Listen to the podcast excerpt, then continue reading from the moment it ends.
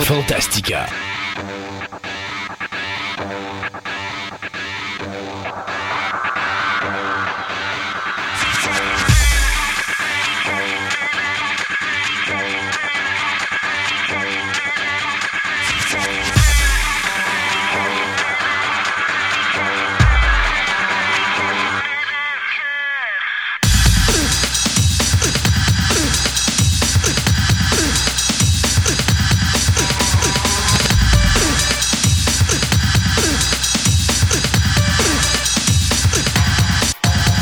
Bonjour mesdames et messieurs, bienvenue à cette deuxième émission de Fantastica, une émission sur les passions, faite par des passionnés, Oui. pour vous les passionnés.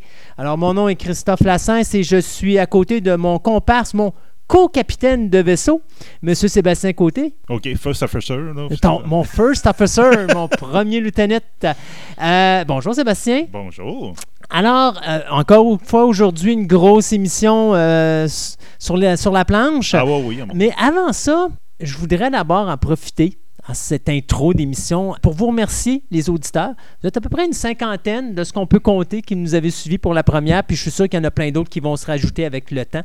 Je trouve que pour une émission où est-ce qu'on a fait juste du bouche à oreille, c'est quand même pas mal. Oui, moi, je trouve je suis Euh, très satisfait quand même pour une première. On n'a pas, ça- on n'a pas été publicisé dans, dans le Journal de Québec, on n'a pas été publicité à la télévision. Fait que d'aller chercher quand même 50 personnes, je suis quand même satisfait. Maintenant, on a, avant de vous expliquer qu'est-ce qu'on va avoir à l'émission aujourd'hui, on a une grosse demande à vous faire parce que à partir de maintenant, vous devenez nos évangélistes. C'est vous qui allez répandre la bonne nouvelle. Vous êtes dans un culte, puis vous ne le savez pas. Non, c'est pas vrai. Non, mais face à part, euh, on a besoin de vous pour augmenter cet auditoire qu'on a.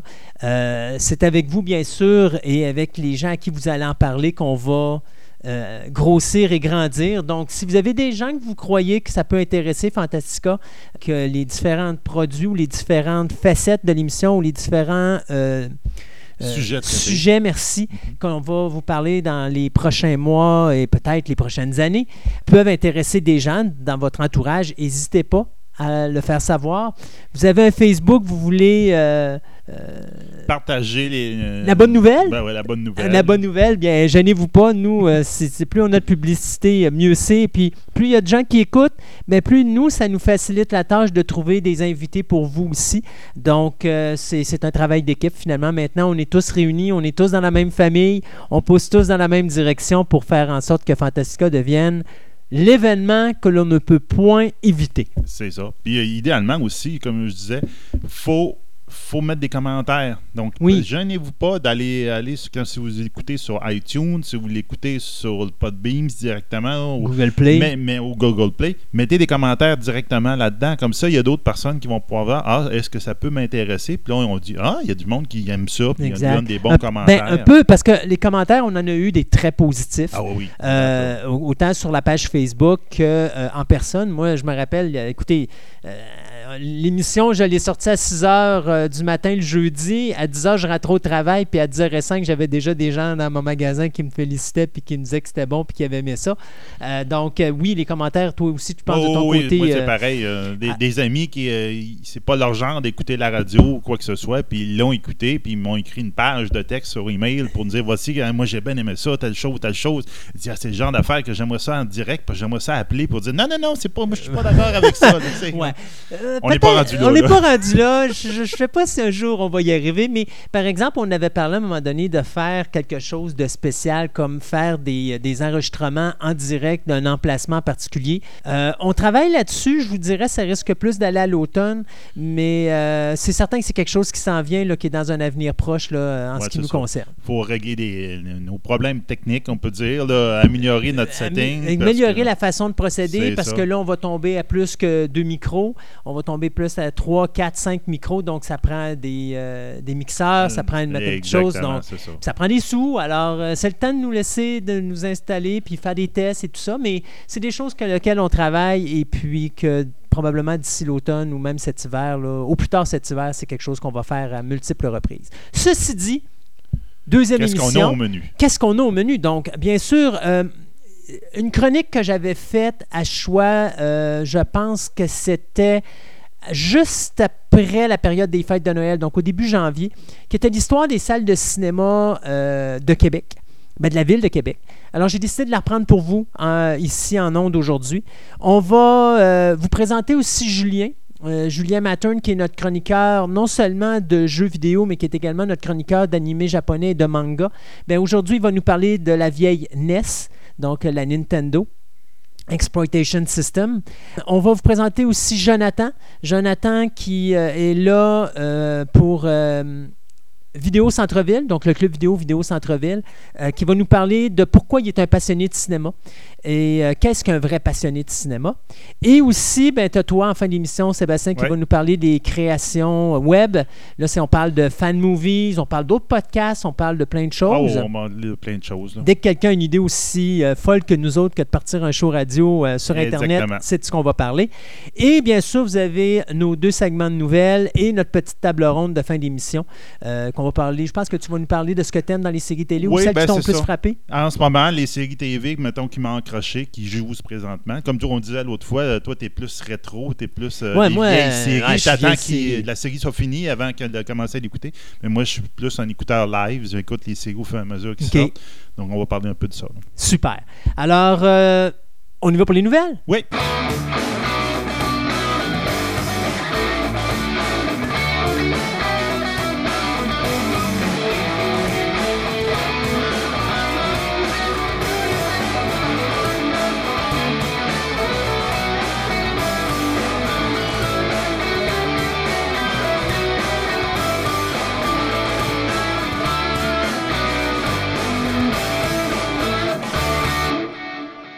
Ce segment de nouvelles vous est présenté par TPM et Collection, l'endroit parfait pour nourrir vos passions, tant au niveau de la monnaie, du timbre, en passant par le jeu de société, la figurine, le comique et bien d'autres choses. TPM et Collection, deux succursales pour vous servir, Fleur de Lys au 550 Boulevard Amel, Québec, et au Mégacentre Rive-Sud, 655 de la Concorde à Lévis.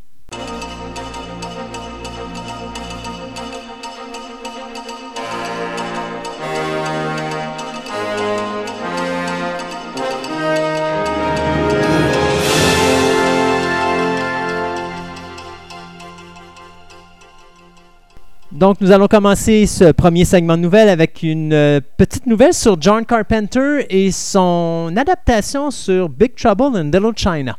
Ça, c'est un classique de nerds, là, tu sais. Classique de nerds. Ouais, oui. Euh, J'ai-tu de l'air d'un nerd?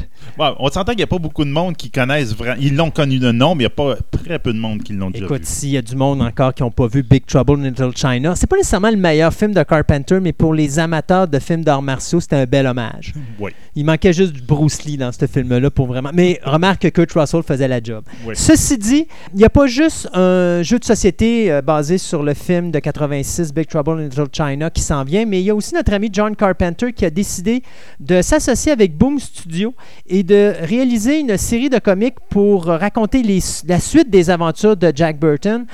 OK, ça a déjà été fait. euh, il y a eu Big Trouble in Little China qui se passait après, finalement il est revenu avant et tout ça, mais là c'est vraiment Carpenter qui écrit sa version. Donc là, ça va être la vraie suite. Euh, ça devrait sortir, euh, d'après moi, ça devrait sortir sur les tablettes à peu près vers septembre-octobre.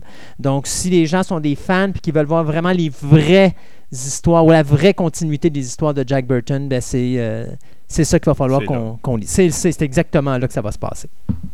Il y a une série britannique en 2009 qui s'appelait Misfit. Je ne sais pas si tu l'as écouté parce que justement, elle est finie, donc peut-être ça aurait été tombé dans ton. À un moment donné, peut-être. En tout cas, Mais là, je suis encore sur Gilligan's Island. OK, on n'entrera pas là-dedans. Euh, donc, euh, c'était une série de super euh, qui est un peu dans la lignée des films de super-héros. Donc, c'était cinq, jeunes délinquants qui étaient en train de faire des, des travaux communautaires pour euh, une punition. Puis, il y a un accident qui leur donne des pouvoirs spéciaux. La série avait duré à peu près cinq saisons. Euh, il y avait eu quand même un grand gros succès en, en- au UK. C'est à peu près moment-là. quel. Oh, c'était aux- c'était en en Angleterre. Angleterre. C'était fait baby, euh, en- par des postes euh, british. Euh, ça se voulait très irré- irrévérencieux avec des anti-héros. C'est vraiment c'est des délinquants de la pire espèce. Là. Il il y a- essaie pas de trouver de, quelque chose de bon dans ces personnages-là. C'était vraiment là. Il y avait eu des, même des dérapes parce qu'à un moment donné, les acteurs partaient de la série puis ils en remplaçaient par un autre. Donc ça a, dé- ça a décliné vers la fin. Là. Mais depuis 2011, que les Américains veulent en faire un. Faire leur adaptation une des adaptation Misfits. de cette affaire-là. Là, ça a l'air ça a l'air de vouloir prendre euh, forme finalement, après euh, six ans. Six ans. Euh, parce que John Swatch et euh, Stephanie Savage, qui ont- donc, ont- qui ont eu, qui ont à leur portfolio, qui Ok. ont Chuck, la série Chuck, Oui, puis la série Gossip Girl. Ça, je connais pas. C'est bon, c'est plus, euh, je pense, un film de filles. Mais regarde, je sais pas, là, moi je connais pas vraiment. Là. Euh, c'est eux autres T'es qui ont donc été bien mis, sexiste? Ben, qui ont été mis à, à la tête de ce projet-là. Puis là, le casting a été dévoilé. Donc là, on dirait vraiment qu'ils sont partis pour les faire. Bon. Donc, ça peut être intéressant parce que la série britannique était quand même. Ben, remarque que Chuck était vraiment bien. Donc, c'est quand même. On voit quand même que c'est des gens de qualité. Là. Ben, c'est ça, il y a un signe de qualité peut-être avec les personnes qui ont mis en arrière. Donc peut-être ça peut être intéressant. Sais-tu que Sébastien qu'il n'y a pas de mauvais âge pour devenir un zombie?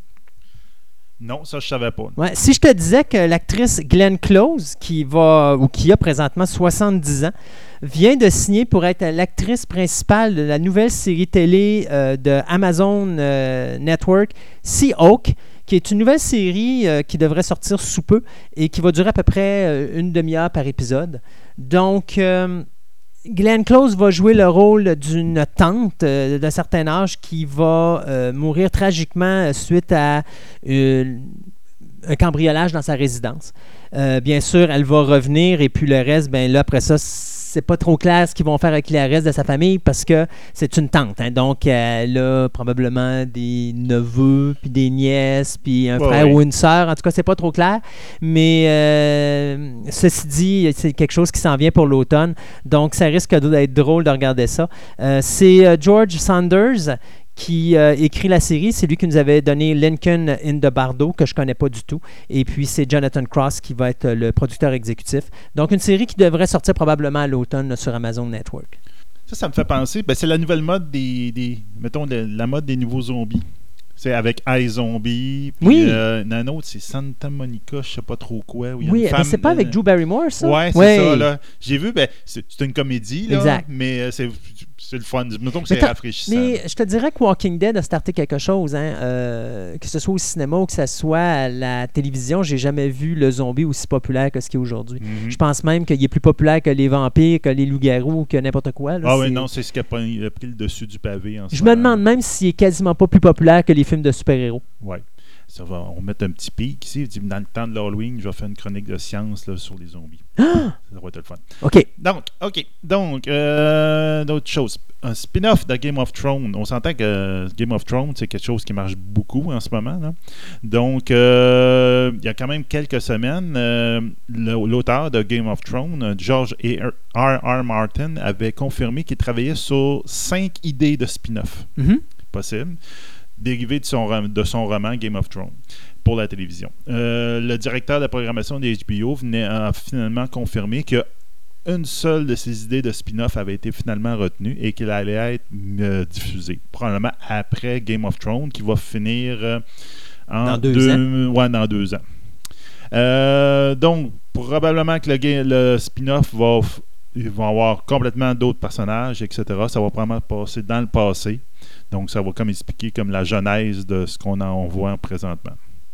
Parlant de, notre ami euh, R.R. Martin, euh, si je te disais qu'il y a euh, Sci-Fi Channel qui veut euh, faire une adaptation d'une de ses nouvelles des années 80 qui s'intitule Night Flyers, c'est des gens là, qui. Ça leur dit quelque chose, Night Flyers. Il y a eu un film dans les années 80 qui avait été réalisé basé sur ce- cette nouvelle-là.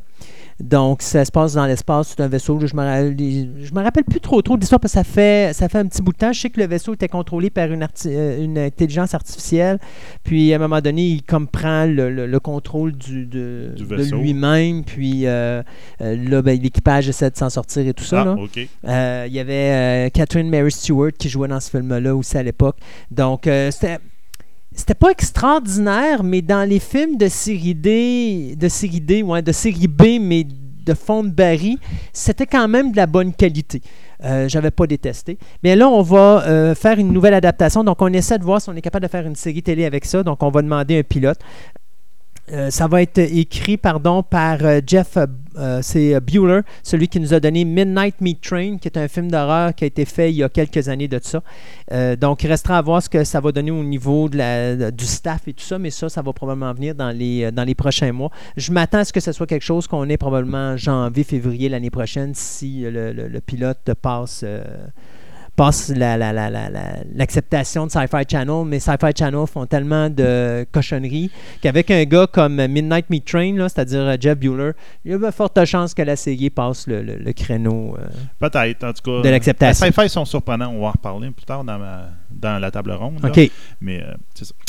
Donc, toi, probablement, tu n'as pas encore vu la fameuse série qui a fait un très gros buzz, Stranger Things. Stranger Things, non, j'ai pas vu ça. Je sais qu'il y a une deuxième saison qui est. Et ça en vient pour prochainement. C'est juste la seule raison pour laquelle je l'ai pas vu. Toute la série est un hommage aux années 1980. Ok, autant les, les, images, les références, la musique. Mm. La musique qui était euh, vraiment très particulière, qui était vraiment un hommage particulier à Tangerine Dreams, qui est un groupe de, mm-hmm. un peu New Age. Ben, c'est eux qui avaient fait la trame sonore, si je me trompe pas, de The Keep. Oui, euh, euh, Legend? Legend, la, première trame sonore. Il y a eu une deuxième trame sonore. Mais arrêtez, c'est le contraire. C'est Jerry Goldsmith avait fait une trame sonore pour Legend. Elle n'a pas été acceptée. Puis il y avait Ridley Scott s'était tourné vers euh, Tangerine Dream ah, pour faire. La, trame sonore est très Ah, ben oui.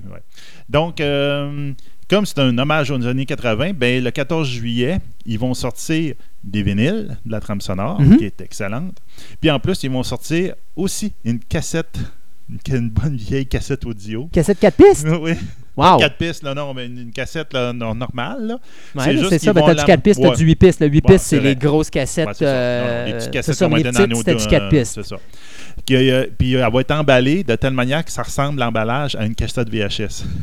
Oh mon Dieu, OK. Donc vraiment, il tombe dans le rétro complètement. Oui, pas à peu près. Donc là, ça va être, en tout cas, donc pour les, ceux, des collectionneurs, moi je connais euh, personnellement des collectionneurs du monde qui ne jurent que par le vinyle, de phénomène. Ça me fait penser à ça. Au fond, à un moment donné, je leur en parle. Peut-être qu'il y a une autre passion qu'on pourrait. Oui, ben c'est ça. Moi, je pourrais t'en parler de la passion du vinyle parce que j'en ai une quantité industrielle dans le sous-sol. Donc, euh, c'est ça. Donc là, le 14 juillet, ceux qui aiment ça, j'ai vu les packages vinyle. Là. Ah, les disques sont beaux, ils ont plein de couleurs dessus, puis il y a plein de matériaux supplémentaires. C'est la nouvelle mode des vinyles. Euh, moi, je te dirais, j'ai remarqué ça parce que j'en achète plus depuis très longtemps, mais j'ai remarqué ça sur YouTube. Tu sais, des fois, YouTube, il y a des gens qui vont mettre des trames sonores de films, puis tu remarques les vinyles, puis la couleur sont orange, fluo, sont verts ou sont bleus, mais, mais les images qui sont dessus sont tellement belles. Là. Euh, quand on va avoir notre nouveau magasin disquaire qui va sortir euh, sous peu, je me rappelle, le Record. Euh, excusez. Euh, ouais, Record quelque chose. Moi, je l'ai vu dernièrement. En tout cas, non, non, me, me revient pas. Là. Ça s'en vient. C'est eux qui vont remplacer HMV. on va en avoir des, des vinyles, justement, parce que les autres ne vivent qu'avec ça en, Ontario. pas sûr que ça va marcher à Québec, mais en tout cas, il reste à voir s'il n'y a peut-être pas un petit marché quand même. Mais les vinyles, ils ont vraiment, vraiment, vraiment amélioré le look et aussi la qualité de ce qu'était le vinyle à l'époque. Donc, et le vinyle est en train de faire un retour tranquillement pas vite sur le marché. Il y a beaucoup de gens qui se rachètent des tables tournantes. Les tables tournantes reviennent. De toute façon, j'ai toujours dit, le vinyle, la distinction entre le vinyle et le CD, euh, même si le CD s'est beaucoup amélioré avec le temps, quand vous écoutez un vinyle, il y a tellement de profondeur dans le vinyle que vous êtes capable, si moindrement quelqu'un a un visuel très développé d'un orchestre symphonique, surtout que moi j'écoute beaucoup de trames sonores de films, vous êtes capable de savoir les instruments sont où en écoutant un vinyle. Mais vous n'êtes pas capable de faire ça avec un CD parce que le CD compresse le son. Et donc, à ce moment-là, il, c'est comme si vous auriez plusieurs layers au niveau son. Euh, donc, vous êtes capable de déterminer sur un vinyle où se trouvent les instruments dans votre orchestre. Ben, ces layers-là sont remis sur le même niveau avec un CD. Donc, vous êtes plus capable de faire la profondeur. Le son est écrasé. Il est écrasé, malgré que, comme je dis, ils ont fait tellement, tellement d'améliorations euh, depuis la création du, CD, mais ça ne bat pas encore le vinyle tous les gens qui me connaissent, Sébastien, savent que depuis ma plus tendre enfance, alors que j'étais encore dans mon petit berceau et que je me berçais tout seul, euh, que j'étais un fan inconditionnel de Godzilla. OK. Ah, tu savais pas ça, toi? Non. Bon, ben là, tu viens d'apprendre. Et donc, euh, quand on a eu le film de 97, euh, la version américaine, bon, j'avais beaucoup de gens qui étaient déçus, mais j'avais dit aux gens, écoutez, c'est une version américaine, donc on le prend pour ce qu'elle est, c'est une version américaine. Quand est arrivée la version 2014, j'avais été le voir au cinéma. Ça, c'était ce que j'appelais le Godzilla qui avait mangé toute la série ou toute la, la- la franchise McDonald's en venant du Japon aux États-Unis. C'est qu'il avait tellement mangé de fast-food qu'il a pris pas mal d'overweight, il avait pris euh, du sur- une surcharge de poids et Ouais. donc il était, il était trop gros. Ils l'ont américanisé. Ah oui, ils l'ont américanisé. Ça, ça, là-dessus, vraiment, ils l'ont vraiment bien américanisé. Ben, euh, le film a quand même été un gros succès. Puis je me rappellerai qu'à l'époque, la compagnie Warner Brothers euh, avait comme complètement mis en arrière-plan Godzilla 2014 parce qu'ils s'attendaient à un flop complet. Et donc, ils ont coupé les publicités, il n'y avait pratiquement pas de PR. On avait vraiment mis ça au strict minimum parce qu'on s'attendait vraiment à un flop. Et ça a été totalement le contraire. Les gens en ont raffolé du Godzilla américain à un tel point que Toho a reparti sa franchise de Godzilla avec... euh, regardez, j'ai tellement pas d'intérêt pour ce nouveau film-là que j'ai complètement oublié le, le- le- titre. C'est euh, Shin Godzilla, que j'ai trouvé tellement mauvais, qui est probablement le pire des Godzilla que j'ai vu dans ma vie. Malgré que sur Internet, beaucoup de monde tripe sur ce film-là, moi je l'ai détesté parce que je trouve que c'est une très mauvaise interprétation de Godzilla. Je trouve qu'on fait beaucoup de choses totalement gratuites avec. Et en plus, l'espèce d'aspect politique qu'on a mis là-dedans qui est complètement ridicule, euh, qui à un donné traîne et traîne et traîne et traîne, c'est comme. En tout cas, je l'ai pas aimé. Le 2014, je ne l'ai pas détesté, mais il m'a mis en colère à plusieurs reprises, parce que moi, je suis un gars qui aime les matchs, les combats de monstres. là. Quand ça se bat, là, j'aime ça. Puis à chaque fois que le, combat commençait, tu avais une porte qui fermait, puis tu étais bien sûr de l'autre bord de la porte, ou encore il y avait quelque chose qui changeait. Il y avait toujours de quoi qui faisait que tu ne pouvais Il pas voir le cachait combat. le temps, il ouais, caché tout le temps. Non, Sauf le dernier, où est-ce que là, c'était le fun parce que là, bon, t'en avais pour ton argent. Godzilla King of Monsters, c'est le titre du prochain Godzilla. Euh, on a le cast, donc euh, Vera euh, Farmiga, si vous la connaissez pas, c'est elle qui faisait la maman de Norman Bates dans la série télé Bates Motel. On a bien sûr euh, Ken Watanabe qui va être là, qui était déjà là dans le premier. On a Sally Hawkins, Kyle Chandler, on a Miley Bobby Brown, Bradley Whitford, Thomas Middleditch, Charles Dance et on a aussi Zhang Ziyi. Donc, ça, c'est euh, le film qui va être réalisé par Michael Dougherty. Et Michael Dougherty, son film Trick or Treat, pour moi, était un film sublime. S'il y a des gens parmi vous qui n'avaient pas vu Trick or Treat et qui aimaient les films d'Halloween, c'est à voir. C'est un film d'anthologie, mais c'est probablement un des tops que j'ai vu dans ces dernières années. Vraiment de la bonne qualité. Et c'est un film qui a gagné sa popularité par les festivals. Parce qu'il était fait par une compagnie, je me rappelle plus, je pense que c'était MGM, qui à l'époque était sur le bord de la faillite. Et euh, on avait décidé de ne pas le sortir au cinéma. Et il a passé de festival en festival, en festival, en festival, avant de sortir en DVD, avant de finalement d'avoir une petite sortie en salle parce que c'était tellement populaire. C'est devenu, c'est devenu un film culte. OK. Mais Et par donc- la bande, pas, pas par le cinéma. Là, Non, pas par le cinéma, vraiment par les festivals, par on a entendu parler, par c'est c'est ça, par sa sortie en DVD que là, ça a fait un boom et par sa sortie au cinéma par la suite, mais qui a vraiment été très courte. C'est sorti euh, très limité aux États-Unis. Je pense qu'on n'a même pas eu ça euh, au Canada. Donc, euh, Godzilla King of the Monsters va mettre pas un monstre. Je veux dire, va mettre en vedette pas un monstre, pas deux, pas trois. Soyons vraiment américains, mettons-en le paquet 4. Donc. Godzilla, Rodan, Mothra et bien sûr King Ghidorah. Donc, les quatre gros noms des monstres japonais vont être réunis dans le même film. Euh, ça risque. Je pense que là, on va en avoir pour notre argent face aux monstres qui se battent en- un contre l'autre. J'ai vraiment hâte de voir comment on va amener tout ça, mais ça risque d'être vachement intéressant.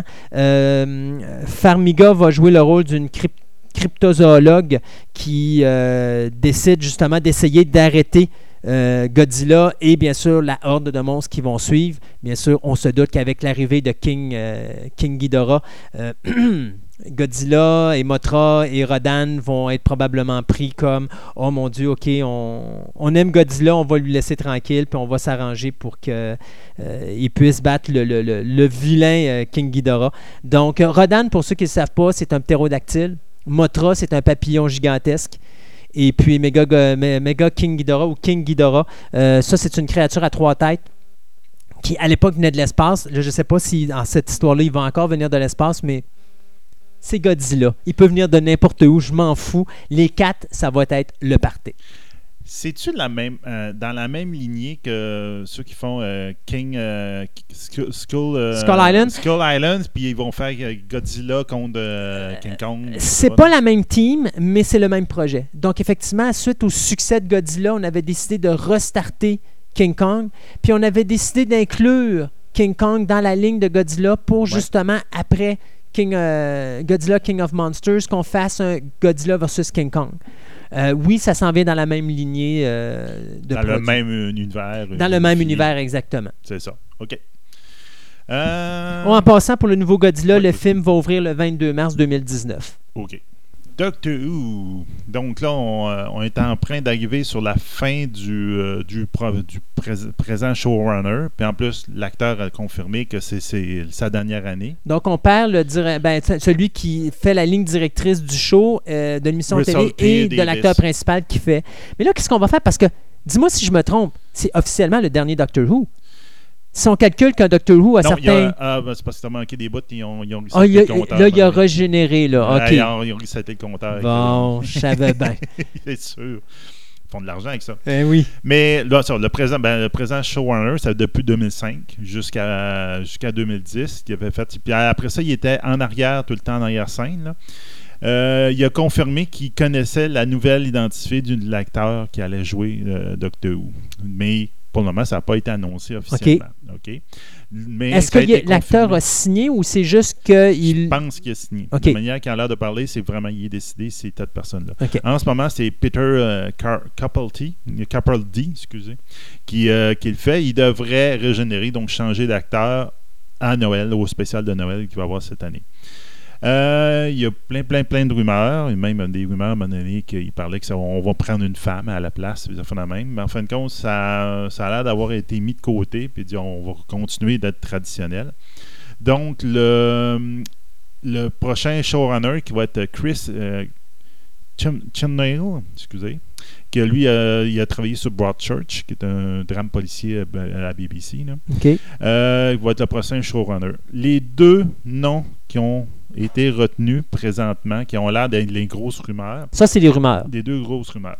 Luke euh, Treadaway, qui a été connu entre autres pour la série euh, Fortitude, qui jouait un des, un des savants de, de la station polaire. Puis aussi dans Clash of Titan, qui était Procopius. Procopion. Mais je savais que le nom me disait quelque chose. Euh, là, la- donc, c'est quelqu'un qui voit un peu de films puis un peu de séries Mhm. TV. Puis l'autre euh, nom qui ressort beaucoup, c'est Sacha euh, Dhawan, que lui a été surtout euh, connu dans des rôles dans Iron Fist, Utopia, 24 euh, Live Another Day, puis After Earth. Fait que je peux déjà vous dire qu'il n'y en a aucun des deux qui va être pris. Tu sais comment c'est les rumeurs, Ouais, hein? C'est ça, c'est tout Ils temps- mettent des noms, puis finalement, t'en as un troisième qui sort du chapeau, puis tout le monde, c'est comme What? Ah. Mais moi, j'ai très hâte qu'il change de, de showrunner. Parce que présentement, moi, je suis un gros, gros fan de Doctor Who. Ça fait deux ans que je les écoute plus. Oh, ça va pas bien? Non, j'ai- j'aime plus les histoires, j'aime plus comme la direction qu'ils ont pris. Ben, c'est probablement pour ça qu'ils changent, Beaucoup des gros fans, là, je te dirais que, que je consulte, là, c'est tout pareil. On est tous du même avis. On attend juste, on est juste content, pas nécessairement que l'acteur, le nouvel acteur, il est là. Moi, je l'aime bien quand même, l'acteur qui est là. Non, c'est C'est l'histoire. l'histoire, c'est le gars qui comment il dirige les histoires. J'aime plus ça. J'avais juste hâte qu'il partait. Puis là, je dis la journée qu'il part, je vais recommencer à écouter de Pour au moins voir si, si ça, ça s'est amélioré. Une petite dernière de mon côté. Euh, pour ceux qui sont rétro comme moi, puis qui se rappelleront probablement la vieille série euh, Who's the Boss, euh, ça va vous donner des petits clins d'œil, mais si je vous disais que l'acteur Tony Danza revient à la télévision, d'ailleurs, il a l'inten- il l'intention, il a signé pour jouer dans une série sur Netflix qui va s'appeler The Good Cop. Euh, une série dont la première saison, saison pardon, n'aura que 10 épisodes. Donc ça, c'est la nouvelle mode. là. Les Américains, ils ont pris pas mal la mode euh, britannique là-dessus. Puis il était temps qu'ils le fassent parce que je pense que les shows sont meilleurs maintenant qu'ils l'étaient à l'époque. Oui, oui, ben 24 épisodes, c'est long, là. C'est très long. C'est très, très long. 13 dans ce coin-là, tu 10, 13, c'est bon. tu sais, on en parlait dans la dernière émission de Twin Peaks. Là. Puis, tu sais, je regarde, euh, on est rendu à 7 épisodes. Puis, je savais que Lynch disait, bon, je veux, je veux pas que vous. Il avait fait la grève à un moment donné parce qu'il voulait absolument avoir un certain montant pour réaliser ce qu'il voulait réaliser, puis faire Twin Peaks de la bonne façon. Puis je regarde la façon que la série joue, puis j'ai vraiment l'impression qu'il aurait pu prendre son. Tu sais, il, il était supposé faire ça en 9 heures à l'origine. Puis je regarde ce qu'il fait comme perte de temps, puis oui, il aurait pu faire ça en 9 heures parce que c'est. Il y a beaucoup de longueur, puis ta, ta. Fait que tu vois qu'il y a beaucoup de temps, puis là, il dit Ah, j'ai 18 épisodes, il faut que je remplisse. Ben, c'est ça que ça donne l'impression, c'est qu'il fait juste du remplissage. C'était l'inconvénient des 24 épisodes ou des 22 épisodes ou des 26 épisodes, c'est qu'à un moment donné, ça devient redondant et c'est du remplissage. Avec le style des 10 heures ou des 10 épisodes, mais là, c'est intéressant parce que ça, Ah ça oui. force les écrivains à écrire du bon stuff parce que là, ils n'ont pas d'épisode. euh, Ah ben là, c'est un, un épisode de remplissage ou un épisode qu'on ne sait pas quoi écrire. Fait qu'on va écrire ça avec. euh, comme on avait dans les épisodes rétro, des fois, tu avais ça à un moment donné. tu as deux ou trois épisodes dans une saison que c'est comme. On rafraîchit la mémoire parce qu'à cette époque-là, il n'y avait pas de reprise. C'est ça. non? Alors, c'était la façon de reprendre des émissions puis de dire OK, voilà les meilleurs moments euh, qu'on a vécu. Mettons, euh, Exactement. euh, je regarde avec mon épouse, à un moment donné, on écoutait, euh, mon Dieu, le, le show avec Michael J. Fox, Family Ties. Mhm. Puis à un moment donné, c'était ridicule. Tu avais à peu près un à deux épisodes par saison. Là, plus tu avançais, là, puis c'était c'était comme. Tu écoutais cet épisode-là, puis ça servait absolument à rien parce que c'était juste des images, des épisodes. Les anciens, les personnages se rappellent. Ah, te rappelles-tu la saison passée? Qu'est-ce qu'on avait? C'est ça? C'est ça. Ah, donc, l'histoire, ben, c'est euh, l'histoire d'un policier, bien sûr, honnête, euh, qui euh, élève seul son enfant, puis qui cherche toujours à rester du bon côté de la loi euh, pour donner un, un bon exemple à son enfant. C'est Andy Brackman, le créateur de Monk, qui va être le showrunner, donc le directeur de cette série-là également. Donc, ça fait. On a, euh, on a Chuck tantôt qu'on parlait, qui était Ouais. un bon show. Ben, L'autre show en même temps qui passait, c'était Monk. Monk à l'époque. Donc, euh, on voit que ces gens-là sont encore au travail. C'est Randy Zisk et Howard Klein qui vont être les, producteurs exécutifs. Et puis, euh, ceux qui veulent essayer de se remémorer qui était Tony Danza, ben, vous avez juste écouté deux films. Il y avait Cannonball Run 2. Ou sinon, vous avez Out of- She's Out of Control qui avait été fait dans les années 80. Mais ça faisait un bon bout de temps que je n'avais pas vu euh, Tony Danza. Toi, t'en as-tu une petite dernière finir? Vite, vite, vite. Une Une petite petite vite, vite? Euh, c'est plus une rumeur, mais euh, le co-créateur de Lost et le créateur de Leftover, ils seraient en pourparlers présentement pour adapter la bande dessinée Watchmen avec HBO en série TV. OK. Donc ça, j'ai hâte de voir quand même. La bande dessinée avait été adaptée avec succès pour un film en 2009 là, par euh, Zack Snyder à cette époque-là. Ouais. Donc là, j'ai bien hâte de voir s'ils vont faire quelque chose. C'est un format, je pense, qui peut être bon pour cette bande dessinée-là. Mais... On a tellement de liberté maintenant avec la, télévision que je pense qu'on serait capable de sortir Watchmen comme il doit être sorti. C'est ça. Parce que c'est sûr que le film de Snyder était excellent. C'est probablement un des meilleurs films de super-héros, Oui. je pense, qui existe présentement sur le marché. Mais il n'est pas aussi hard que le comic book. Mhm. Donc, je pense que si on décide d'aller avec Watchmen, pour pas faire comme c'est du déjà vu parce qu'on l'a vu au cinéma, je pense qu'il faudrait vraiment aller au niveau de ce qu'était le comic, donc y aller vraiment être dérangeant. Puis je pense que oui, ça pourrait être intéressant. Ça pourrait être intéressant. J'ai hâte de voir. Le, le seul but, l'affaire que j'aime moins là-dedans, c'est qu'il y a encore un film de super-héros. J'ai peur qu'il brûle le genre là présentement. Je sais que c'est la mode, là, mais je pense qu'il n'y a jamais eu une mode qui est aussi présente partout Oui, présentement. oui, oui, zombies. Ouais, à la limite, les zombies. Les zombies, sais-tu quoi? Ils durent depuis plus longtemps que les super-héros. Oui. c'est- Puis c'est on- la mode du zombie a commencé bien avant la mode. Sauf que ça dirait qu'on n'était pas inondé comme on est là. là tu sais. Ah, dans les, mais on est, je pense, sais-tu Peut-être, quoi? On va parler d'inondation, puis tu vas te rendre compte que, OK, ta maison est inondée de super-héros, mais le complexe G est inondé de zombies. Parce que la quantité de produits zombies qui sort sur le marché, que ce soit cinéma, télévision, bande dessinée, Ah, etc., oui, oui, oui. En ce c'est faramineux face à super-héros. Le super-héros au niveau du film puis de la TV, il y en a, mais il n'y en a pas tant, autant qu'il y en a de zombies. Tu sais, tu vas voir des films de super-héros, tout ce qui est fait, tu le vois au cinéma présentement. Rarement, tu vas voir un film de super-héros série B qui sort, mettons, directement en DVD ou chose comme ça. Du zombie, t'en as quasiment un à toutes les semaines. Ah, c'est ça. Tu tombes dans les séries B puis t'as fait des Ah, c'est ridicule, ça arrête pas. À un moment donné, tu écoutes ça puis tu te dis, voyons, ils sont rendus où? Tu sais, jusqu'où ils vont les. Regarde, tantôt on parlait de Glenn Close qui va jouer le rôle de. de- Ouais. tu sais, à 70 ans, qui va le jouer. C'est ridicule maintenant, il y en a partout. Fait que je pense que le zombie se tanne pas, mais je pense que le super-héros ne se pas plus vite. Donc, j'ai comme l'impression que tant aussi longtemps qu'on va. Mais, tu sais, présentement, puis je pense que c'est ça qui est le fun avec le super-héros. Euh, puis je m'attends encore, hein, moi, moi, ma grande boîte. Euh, le super-héros, le pas le problème, mais l'avantage qu'il a présentement, je pense que tout le monde est conscient qu'à n'importe quel moment, c'est un domaine qui peut s'éclipser. Donc, on se force deux fois plus pour donner de la qualité, pour s'assurer que le, domaine ne disparaît pas. Le zombie, tu peux faire de la schnook avec, les gens vont continuer à l'écouter. Le super-héros, tu fais de la schnook avec, puis demain matin, il n'y a plus personne. Oui, ça c'est vrai. Et, donc, je pense que c'est la raison pourquoi que Wonder Woman a un succès présentement. Logan a eu du succès aussi cette année. Mais tu regardes la qualité de film que c'est. Sors-moi un, je sais pas moi, euh, euh, un, film de série B euh, zombie que dont le nom, tu sais, genre All American Drug Zombie, genre, OK? C'est qui est vraiment un titre de film qui existe. je pense que c'est en fait en 2012. C'est tellement mauvais.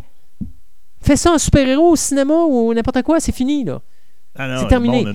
Alors, tu vois vraiment qu'il y a de la qualité. Puis même maintenant, on est rendu, je prends, euh, là, on vient, euh, je lisais cette nuit sur Internet que euh, The Homecoming, Spider-Man, The Homecoming, et présentement, les premières critiques sont sorties parce qu'ils sont en train de faire des prévisionnements pour s'assurer de la qualité du film. Donc, tu vois qu'ils prennent pas ça à la légère et les premières critiques sont excellentes. Mais c'est important pour le, Hollywood présentement de faire des prévisionnements. Euh, le film de zombies, tu n'as jamais de prévisionnement. Tu le mets en salle, ça va rapporter de l'argent. Super-héros, très prudent avec ça maintenant. Et je pense qu'ils savent que c'est un produit qui peut se brûler, mais tant et aussi longtemps qu'on va mettre des gens intelligents puis qu'on va écrire des histoires intelligentes puis qu'on ne prendra pas l'auditeur pour quelqu'un qui est acquis, les films de super-héros peuvent durer encore très longtemps.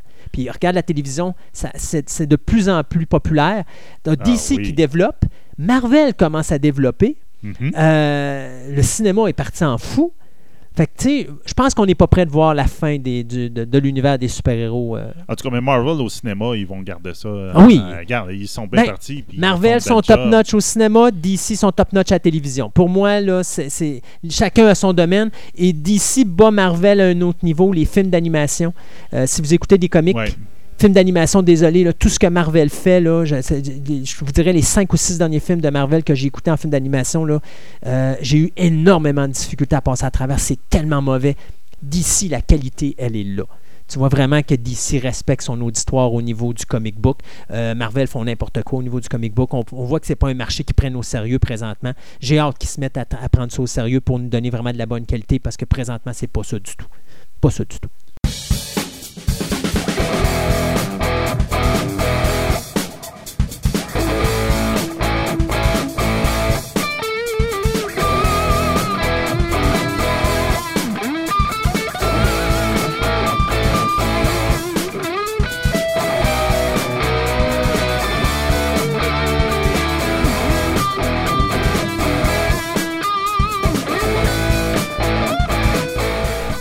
Avant de commencer euh, cette chronique, euh, moi et euh, Julien, on parlait justement de ces vieilleries qu'étaient le Texas Instruments et le Commodore 20, Commodore 64, etc., etc., etc.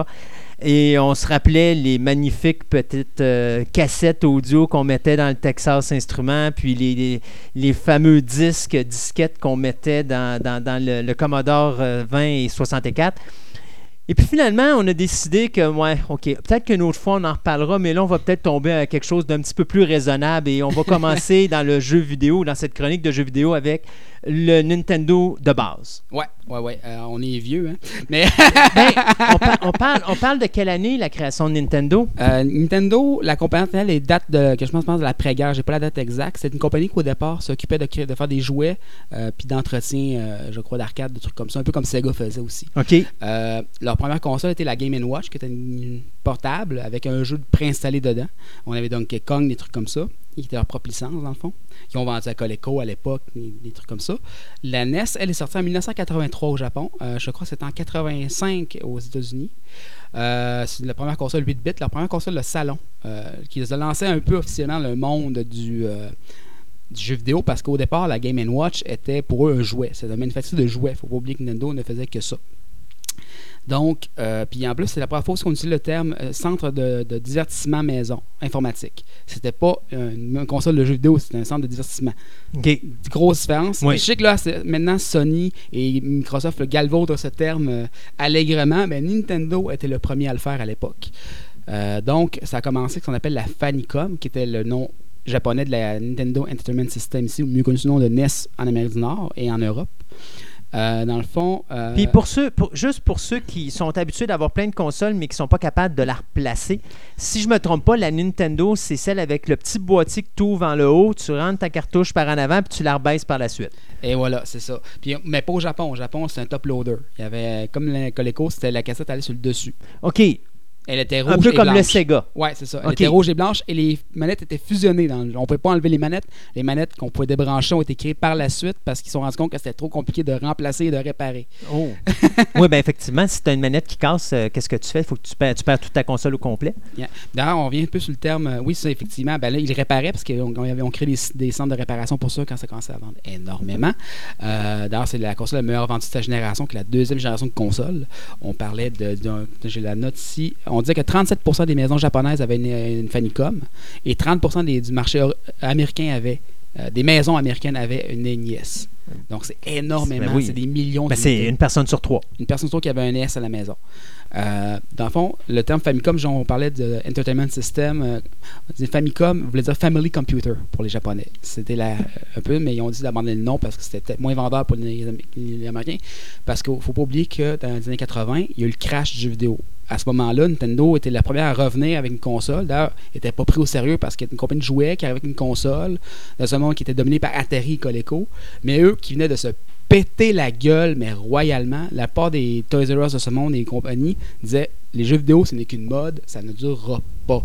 Nintendo, on va la vendre, votre bébelle, mais Ça marchera on y pas. croit. Ça ne marchera pas, on y croit pas. Euh, bon, à 37% puis 30%, je crois qu'ils ont fait mentir beaucoup. Euh, ils ont relancé pratiquement à eux- seuls l'industrie du jeu vidéo. Euh, ce qui est intéressant avec Nintendo, dans le fond, c'est que eux, ils avaient décidé pourquoi la manette, pourquoi. un peu c'est la même philosophie qu'on a avec la Wii, avec la Wii U, puis avec la Switch actuellement. Euh, puis il faut voir que sa philosophie remonte à loin. Quand on parlait de Nintendo, ils composaient contre des gens qui avaient des disquettes souvent. C'est beaucoup de l'informatique à ce moment qui avait du jeu vidéo. Euh, quelques consoles avaient des cassettes comme la ColecoVision, mais c'était plus rare un peu. Ils avaient décidé de faire la cassette sur le fait que pour eux, ça semblait plus accessible pour une famille d'avoir une cassette qui semble plus solide que d'avoir une disquette. Ça faisait moins technologique, moins apeurant pour les parents. Euh, la manette, même chose. On a le choix entre un clavier, comme la plupart des consoles de l'époque, et ou un hybride, un peu comme la ColecoVision qui avait des, un numpad et un joystick. Euh, la manette a deux pitons parce que pour une famille, Ça, c'était quelque chose de nouveau, c'était révolutionnaire parce que si je me rappelle bien, effectivement, tu avais juste le joystick avec ton piton Ouais. sur le dessus. la croix avec les deux pitons, c'est Nintendo. C'était Exact. d'ailleurs copié sur leur console portable, la Game Watch, qui avait le même système à l'époque. Mais ça a été la première compagnie à amener la manette à multi-boutons. Comme on la connaît. Oui. C'est ça. Ben, Coleco l'avait, mais Coleco c'était un numpad. On avait les numéros de 1 à 9 avec le, le, dièse, le dièse et compagnie. Ça, je me rappelais pas de ça. Euh, puis un joystick. Mais c'était vraiment. euh, ça ressemblait plus à un, une espèce d'hybride dans un clavier. D'abord, c'est comme avoir un téléphone dans les mains. C'était vraiment un téléphone portable entre les mains. C'était gigantesque comme manette. Euh, mais oui, il y avait ça. En réalité, c'était comme la- le mix entre un, un Nintendo et un Commodore 64. Euh, mettons, ouais, c'est ça. C'était quelque part, c'est l'entre-deux, mettons, euh, qui est arrivé à ce que Nintendo a fait. Fait que Nintendo n'a pas rien inventé. Ils ont juste pris des concepts déjà existants. Ils se sont la amélioré. question. Ils l'ont amélioré en se posant la question qu'est-ce que les familles veulent? Donc, ils l'ont fait avec la Wii, ils l'ont fait avec la Wii U, ils l'ont fait avec toutes leurs autres consoles par la suite. Ce n'est donc pas une philosophie nouvelle chez Nintendo. Euh, Nintendo, par contre, petit tombe au tableau, était aussi une des premières compagnies, c'est pas long au tableau, le long au tableau s'en vient, c'est à aussi aider les, les third-party companies, les, les sous-traitants, les compagnies qui font des jeux vidéo pour eux. Parce que la part des compagnies avant faisaient beaucoup des jeux vidéo maison. Fait ne faisaient, Atari ne faisait que des jeux vidéo pour Atari. Euh, Coleco prenait des jeux vidéo que pour Coleco sous licence, parce que Nintendo a fait des jeux pour Coleco, qui étaient Donkey Kong euh, et, d'autres jeux comme ça. Par contre, c'était sous licence, ça n'était pas produit. Le modèle de la fin de Nintendo à l'époque, en se disant, le monde pense qu'on va se péter la gueule, ben, ce qu'on va faire, on va donner le seul euh, manufacture de nos cassettes. Donc, la, la- la cassette en tant que telle, Nintendo les fabriquait tous. Euh, et on va les vendre à nos sous-traitants qui vont mettre le jeu qu'ils veulent dessus. Puis, c'est le même qu'on faire notre argent. Puis ça, ça a très, très bien marché. Non seulement ça a amené un peu tout le monde des, des jeux de troisième partie. Euh, tu sais, les EA de l'Electronic Arts de ce monde ne seraient probablement pas là sans Nintendo. Euh, par contre, long tableau, c'est que souvent, il y a des compagnies qui recevaient moins de cassettes que d'autres. Fait qu'il y a des jeux qui sont extrêmement rares. D'ailleurs, c'est pourquoi ça a un marché de collectionneurs assez intense dans, dans. Parce qu'une compagnie pour recevoir, mettons, une grosse compagnie euh, comme, euh, je sais pas, mettons, on dirait, à l'époque, c'était pas aussi gros que c'était, elle recevait, mettons, euh, 3 millions de cassettes à mettre ce qu'ils veulent dessus pour leur jeu. Puis l'autre compagnie à côté, vu qu'il y en avait moins, ça avait genre 100. Fait 100, même si le jeu était super bon, ben eux, ils en avaient reçu 100 parce qu'ils faisaient moins d'argent à Nintendo à ce moment-là. Que C'est un peu l'ombre au tableau de ce système-là. L'autre affaire, c'est qu'il fallait. euh, c'est que ces jeux-là avaient une chip dedans qui faisait que seulement les licenciés pouvaient vendre le jeu. Donc, il y a eu beaucoup de poursuites, beaucoup de blabla là-dessus sur le fait que beaucoup de compagnies n'ont pas pu vendre de jeux sur Nintendo parce qu'ils n'étaient pas autorisés. Et il y a eu une censure aussi parce que Nintendo, il faut se rappeler qu'à l'époque, leur focus était sur les familles. Donc, les jeux violents, non, non, non, non, non, monsieur. OK. Mais je, vais- je vais revenir un petit peu en arrière parce que tantôt, tu disais qu'il y a des compagnies. Il y avait comme une, une- Ils étaient capables de faire des jeux, mais pas sur Nintendo. J'ai j'ai pas. Ils étaient capables. Dans le fond, tout le monde pouvait faire un jeu sur Nintendo. Euh, Nintendo perm- permettait à des compagnies qui leur versaient, qui leur achetaient leurs cassettes, de leur versaient des droits de faire des jeux. Par Donc, contre, Nintendo avait un contrôle. avec contrôle total. OK, c'est correct. À un certain moment donné, il y a certaines compagnies qui ont bypassé le système, comme Atari, sous, euh, euh, puis euh, d'autres compagnies plus grosses qui ont aussi qui n'avaient pas des licences à cause de la censure de Nintendo sur les jeux violents, avaient décidé qu'ils allaient bypasser Nintendo et ont créé leur propre chip pour contrepasser la chip de Nintendo. Donc, ils pouvaient quand même, on pouvait quand même utiliser sur la console Nintendo les jeux d'Atari, mais Nintendo n'avait pas une scène Mais ça a été poursuivi Ah ouais, euh, c'est normal, long comme le bras. Mais ces jeux-là sont encore disponibles parce qu'ils ont été vendus quand Oui. même. Fait que c'est des jeux qui sont quand même très très rares. Euh, Techno, je pense qu'il y avait aussi, puis il y avait Harmony Gold. En tout cas, quelques compagnies qui ont été plus ou moins droites avec Nintendo, mais il faut dire que Nintendo avait vraiment une main de fer sur leur marché. Hmm. Euh, ce qui a aussi permis la renaissance ou la- l'arrivée de Sega sur le marché, ce fait que ah, Nintendo ne veulent pas, venez-vous-en. Ouais. Fait Ok. que ça, ça a ouvert. Nintendo, un peu par malgré eux, ont perdu leur monop- le monopole qui s'était créé à cause de ça. Euh, mais ça a été, comme je dis, sans Nintendo, l'industrie du jeu vidéo actuellement serait très très différente. On blâme beaucoup Nintendo actuellement pour être un jeu, une console qui va, ben, une compagnie qui va beaucoup faire seulement des jeux de leur propre compagnie, mais c'est eux qui ont lancé beaucoup des compagnies que vous aimez actuellement, qui les ont aidés à, à se lancer. Hmm.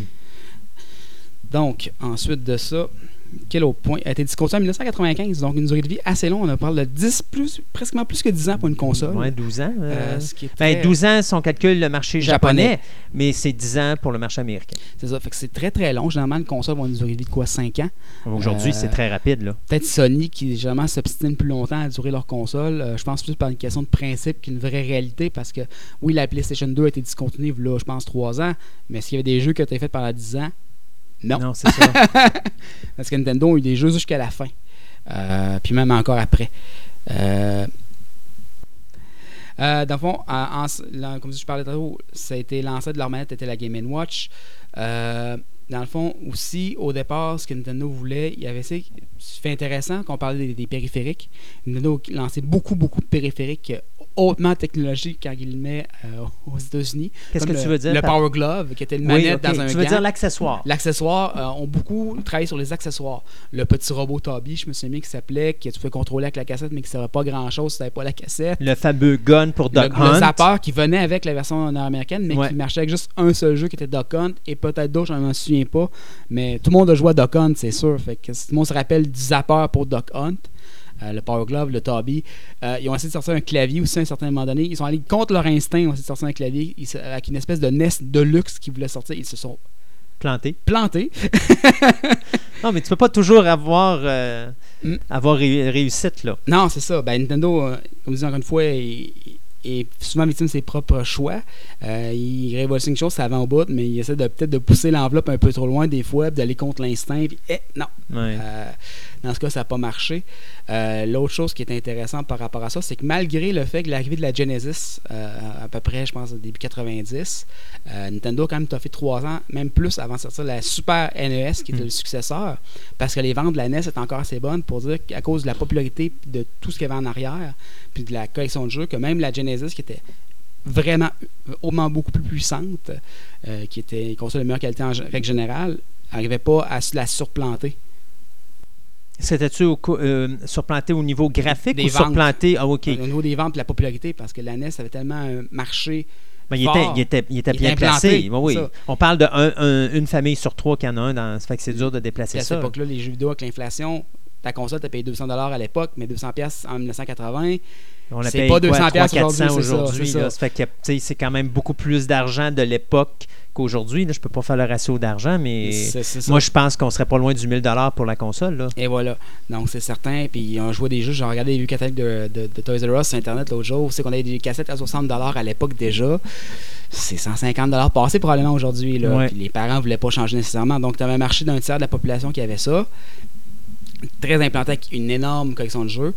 Euh, c'était pas vraiment délogeable. Ce qui est intéressant, c'est que Nintendo, un peu malgré eux encore, mais on sont un peu allés avec le courant, ont été la première, à cause des cassettes justement, ont été la première console à avoir des locations avec le vidéo. Oui, les clubs vidéo, ça n'existe pratiquement plus aujourd'hui pour ceux qui ne connaissent pas, mais à l'époque, il y en avait à tous les coins de rue comme des Tim Hortons. Ouais.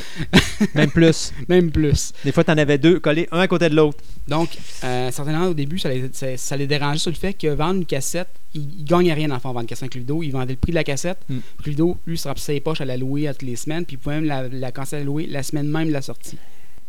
Durabilité de la cartouche. Parce que tu dis, ouais, ça mettait plein les poches. Je suis pas si sûr que ça. Parce que d'abord, le problème de la location, euh, c'est que tu perds un contrôle sur ton environnement. Ce qui veut dire que la cartouche, si elle atterrit sur quelqu'un qui est responsable, il va y faire attention. Mais si elle atterrit chez un gars qui ressemble à Oscar dans Oscar et Félix, on s'entend que le barbecue, puis la banane, puis tout va y passer à l'intérieur Ouais. parce qu'il ne fera pas attention. C'est fini, là. Ah oui, On parle de la durée de vie, la, du- la durabilité du produit, comment qui était? euh, très, très bonne. En général, la console nord-américaine, à cause du loader un peu toaster, VHS, un peu moins parce que les connecteurs souvent euh, vont, être- faulty de la façon que ça, rentre. Euh, c'est ça qu'il y en a un peu moins actuellement sur le marché. Par contre, on voit encore beaucoup de consoles NES dans les magasins euh, de jeux usagés et de jeux. Euh, généralement, ça nettoyer le connecteur, changer la pile pour la sauvegarde. Et c'est réglé. Il y a plein de vidéos tutoriels sur YouTube pour nous montrer. C'était, un char d'assaut, cette console-là et ces jeux-là. Mais la, la con- la- la console, la machine, elle, je comprends, mais la cartouche. La cartouche aussi. cartouche aussi, La cartouche, généralement, c'est que de nettoyer simplement la, le connecteur à l'intérieur. Euh, souffler dedans, c'était pas la bonne solution à l'époque pour enlever la poussière, mais est-ce que tout le monde faisait pareil? C'est un peu le même principe. Quand, quand en soufflant dessus, on va mettre de la salive, on va faire rouiller des connecteurs. C'est là le problème. Mais nettoyer avec une un bon alcool à friction, quelque chose pour nettoyer, y aller. Là, a des cassins qui vont dire Ah mon Dieu, hérésie, alcool à friction. Mais pour les gens pauvres comme moi. Ou puis mettre une batterie de montre pour remplacer parce que la sauvegarde était faite par une batterie de montre qui pourrait durer des années. Tu mettais une batterie de montre, ça dévisse, mais une batterie de montre dedans et c'est réglé.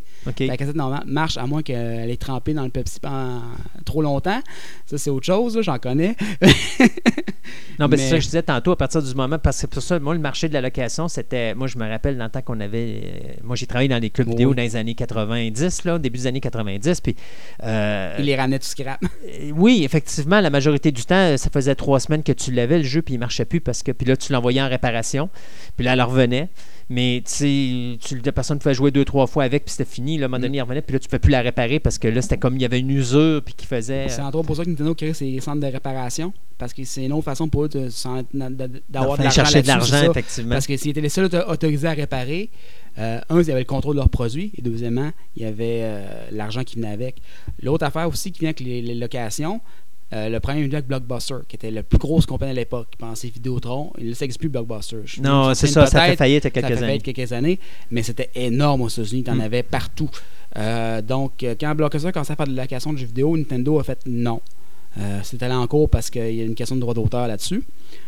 Mais le, le- comment ça s'est réglé, c'est que Blockbuster a promis d'un de probablement louer plus tard que la sortie pour que les pas scraper les ventes. Deuxièmement aussi, c'est que les, les manuels, ce qui est intéressant, c'est que Blockbuster devait produire leur propre manuel pour les jeux. Ils n'avaient pas le droit de mettre les manuels officiels dans les De locations Nintendo. de Nintendo, question de vraiment faire sacrer les parents et les enfants. Ben ouais. Donc, ils devaient produire leur propre manuel Blockbuster Wow. à mettre dans les cassettes. Ben, c'est de l'argent, cela, là. Ah Oui, c'est beaucoup d'argent. Fait que Nintendo a vraiment pas une, fait une petite jambette à cette industrie-là, tout en la créant un peu par, malgré eux. C'est des ventes pareilles. Mhm. Mais dit, gars, non, non, euh, le monde va se tanner puis on va venir l'acheter après. Ouais. fait que ça va, ils savaient un peu ça faire des démos. OK. Là, elle, euh, la console a arrêté de produire quoi en 80 93. En 93, le jeu est sorti du marché en 95. Puis on arrive avec le Super Nintendo qui est le successeur direct, qui est un peu le- la réponse de, de Nintendo à la Genesis. à de Sega. Genesis, ouais. Euh, que Genesis a eu le temps de s'implanter longtemps.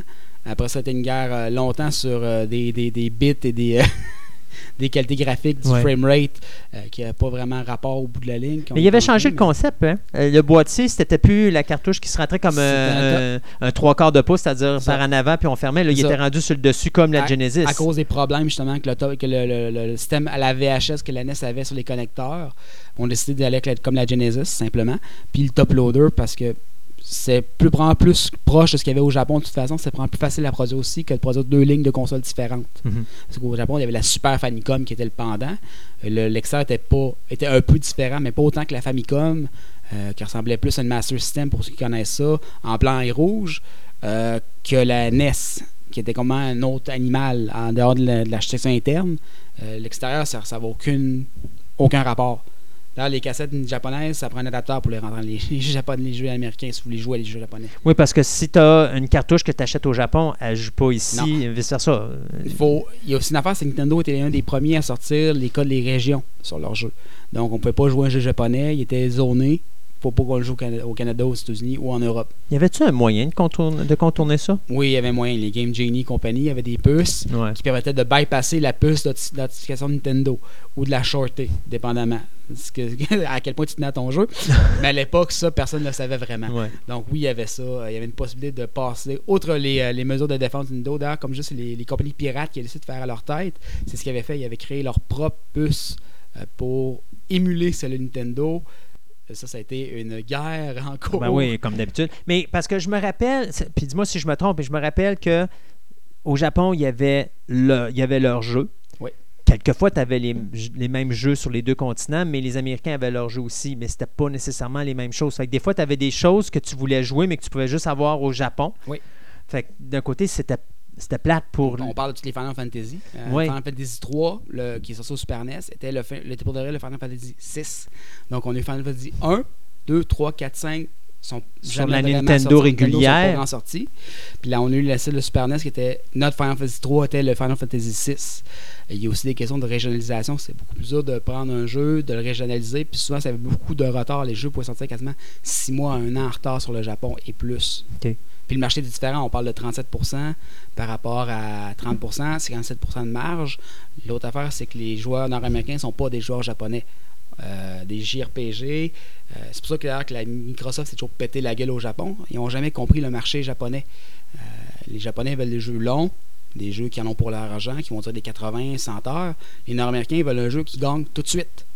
Fait que Microsoft ont une mentalité nord-américaine de on va sortir un jeu de course, la course va durer 10 minutes, le gars sont fixes, il peut arrêter de jouer, puis on recommence demain matin. Au Japon, jouer 10 minutes dans ta journée, tu as l'impression de te faire avoir Ouais. un petit peu.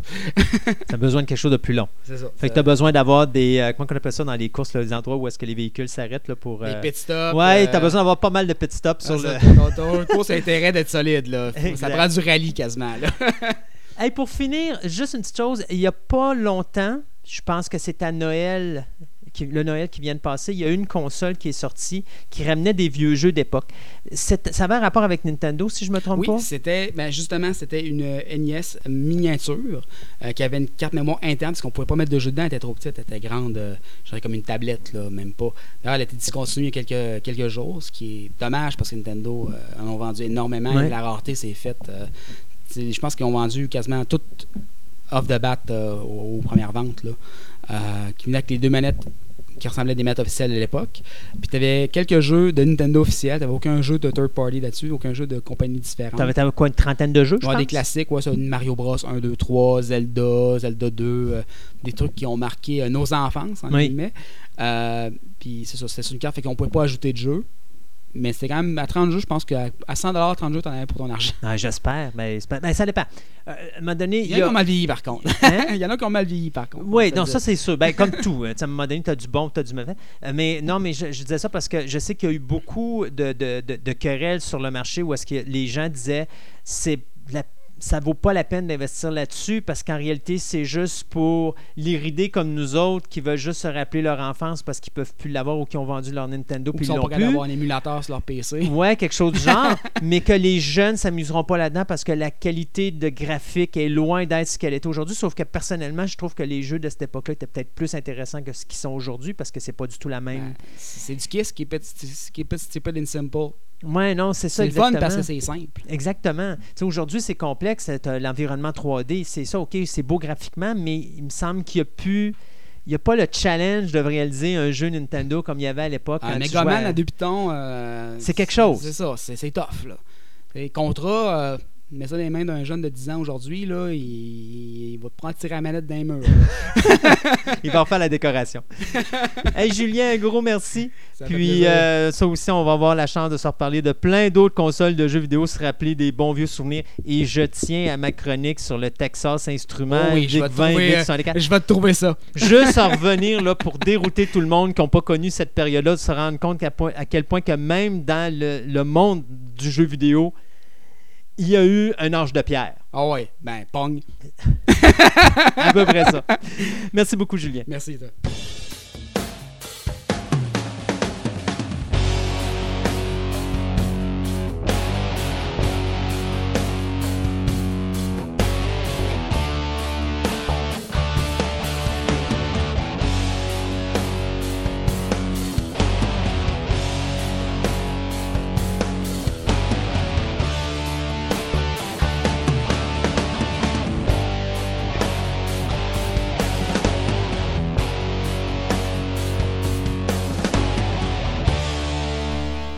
Faire un voyage dans le temps, dans le passé de Québec.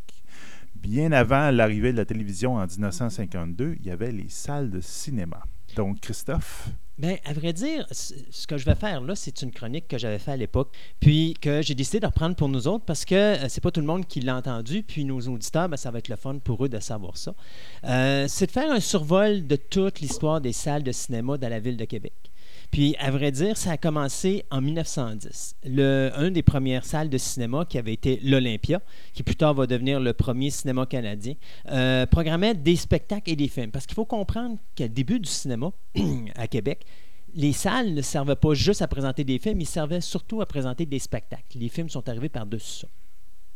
Et aussi, ben, il faut se rappeler, je ne sais pas si les gens ont déjà vu ça dans les vieux films, là, mais tu sais, il y avait les nouvelles qui passaient ou- avant que les, les, les, les programmes commencent. Là. Fait que tu avais le petit orchestre qui jouait, puis tu avais les nouvelles. ça, je me demandais, on avait-tu la personne qui jouait du piano en avant pour comme. euh, Je sais pas s'il y avait la personne qui jouait du piano, parce que je n'étais pas né à cette époque-là. Non, effectivement. Mais je sais qu'effectivement, les newswheels qui appelaient étaient présentes. Donc, à à cette époque-là, il n'y avait pas de son dans les années 1910. Donc, on suppose, vu que c'était des salles de théâtre, qu'il devait y avoir justement un orchestre quelque part qui jouait de la musique. Donc, cette salle-là de cinéma, l'Olympia, euh, va malheureusement disparaître dans un incendie en 1946. De 1921 à 1946, c'était devenu le tout premier cinéma canadien. Ça, c'est bien important de le retenir parce que le cinéma canadien, on va en avoir un deuxième à Québec plus tard. Le cinéma L'Olympia, qui est devenu bien sûr le premier canadien, se trouvait sur la rue Saint-Jean, tout près de la côte du Frein à ce moment-là. Après ça, de 1919 à 1948, on a eu le cinéma Victoria, qui euh, présentait des euh, primeurs depuis l'époque du muet. Donc, lui, il se trouvait sur la côte du Palais, euh, puis il y avait à peu près 500 sièges dans la salle. On a eu également le cinéma Empire qui a existé de 1916 jusqu'en 1981, qui lui était sur la côte de la fabrique et qui comptait plus de 600 sièges. Euh, on avait une autre salle aussi qui se trouvait sur la rue Saint-Jean, au coin de l'avenue de Salaberry. C'était le Classique, qui lui a existé de 1916 à 1966. Puis il est devenu en 1966 le Bijou. Euh, le bijou qui euh, allait fermer définitivement ses portes en 1979. L'immeuble a été détruit et puis il y avait à peu près 500 places dans la salle. Puis vous allez remarquer, là, c'est tout le temps ça, à peu près 500, 600 Ouais, ben, ça. salles. là. Ça va augmenter plus tard parce que la population va augmenter. Parce qu'il faut comprendre qu'à ce moment-là, les salles de cinéma sont situées en Haute-Ville de Québec et en Basse-Ville de Québec. Il n'y en a pas encore dans, dans les coins de Toronto, pas de Toronto, mais dans les coins de, de Sainte-Foy ou dans les coins de Beauport. là. OK. C'est-tu un, divertissement, mettons, d'élite à l'époque? Tu sais-tu par rapport à ça? Parce que C'est-tu quelque chose que c'est Monsieur Tout-le-Monde pouvait se permettre ou encore. euh, Je pense que les gens qui pouvaient se permettre d'aller au théâtre à ce moment-là pouvaient se permettre d'aller au cinéma à cette époque-là. C'est sûr que peut-être dans les années 1900, c'était moins accessible pour les gens de bon niveau, mais le cinéma va, se transformer tranquillement pas vite, puis de plus en plus de gens qui vont y aller. Donc, probablement la raison pour laquelle les salles se sont mis à grandir. Euh, de 1911 jusqu'en 1948, on va avoir le Cristal. Et en 1948, il va devenir le Pigalle jusqu'en 1975. Ça, ce Pigalle était situé sur la rue Saint-Joseph-Est. Euh, au tout début du siècle aussi, il y avait l'auditorium qui était situé à la place Diouville et qui présentait des, spectacles de, beau- de vaudeville, donc des concerts. Puis il y avait aussi de plus en plus de films en exclusivité euh, qui étaient présentés donc pour la première fois euh, dans la ville de Québec. La majorité des productions qui étaient présentées là étaient en langue anglaise avec des sous-titres francophones, bien sûr. Mais cette salle-là, qui est l'auditorium, est très importante parce qu'elle va devenir le Capitole en 1930. Donc, bien sûr, le Capitole, on l'a eu jusqu'en 1982 comme salle de cinéma, avant que ça soit fermé et que ça devienne justement le- le- le- le- le- la, pièce, la salle de théâtre qu'on connaît ouais, présentement, là, qui est située exactement à la même place. Et c'était une des rares salles de cinéma qui comprenait deux étages. Quand tu allais là, tu avais un balcon puis tu avais ton rez-de-chaussée. Euh, D'ailleurs, un des films que je me rappelle avoir vu là, c'était Gorgo, euh, qui était en 1972, si je ne me trompe pas. Moi, j'étais allé un petit peu plus tard, j'étais allé voir Independence Day. Là, Au Capitole! au Capitole. Wow, c'est 95, ça, là? Oui, mais c'est ça, il y avait quelque chose, il y avait des salles, me semble. En, Mais- tout cas, mais- en tout cas. T'es mais- sûr? Ouais, peut-être. On en rediscutera de On ça en après. discutera. On va, falloir- regarde, on va faire un, un, un correctif plus Oui, tard si plus besoin. tard. Parce Mais que, la, salle, la est fermée en 92. Fait que techniquement, euh, Independence Day, à l'époque, était présenté plus au Laurentien. Oui. Puis après ça, on avait les Cineplex Odéon, bien sûr, dans le bas de, de Duplessis. Euh, puis il y en avait peut-être au cinéma de Beauport, mais Capitole n'existait plus à cette époque-là. Fait que. Ouais, on met va un bémol vérifier ça là-dessus. tantôt. Oui. Des fois, peut-être un petit, une, petit- une petite présentation spéciale, Ben, peut-être. juste pour Sébastien. Euh, non, on était deux, trois, mais même, il va falloir vérifier. De 1917 à 1933, on a eu l'Impérial. Ça, ça a été le premier cinéma à présenter un film parlant à Québec. Ça, c'était en 1929. Il était situé sur Saint-Joseph-Est également. Euh, il va devenir le premier cinéma de Paris. Euh, de 1933 à 1948, avant de devenir le fameux cinéma Midi-Minuit. Alors, pour ceux qui ne connaissent pas le Midi-Minuit, parce qu'il n'existe plus, le Midi-Minuit était un film où on présentait des films pour adultes. Il comprenait à peu près 450 euh, places. Et puis à sa fermeture, ben, il a été transformé en salle de spectacle qui était les Folies de Paris, euh, qui était c'est un animateur radio qui avait ça, euh, qui était beaucoup avec André Arthur à l'époque, euh, le nom m'échappe. Et puis là maintenant, ben, il a rechangé son nom parce qu'il est redevenu une salle de théâtre et c'est redevenu l'Impérial. Le cinéma Arlequin de 1927 à 1938 ouvrira ses portes sur Saint-Joseph-Est avec 800 sièges et deviendra l'Impérial 2 de 1938 à 1970 avec plus de 1000 sièges. Ça, ça va être le premier gros cinéma de la ville de Québec.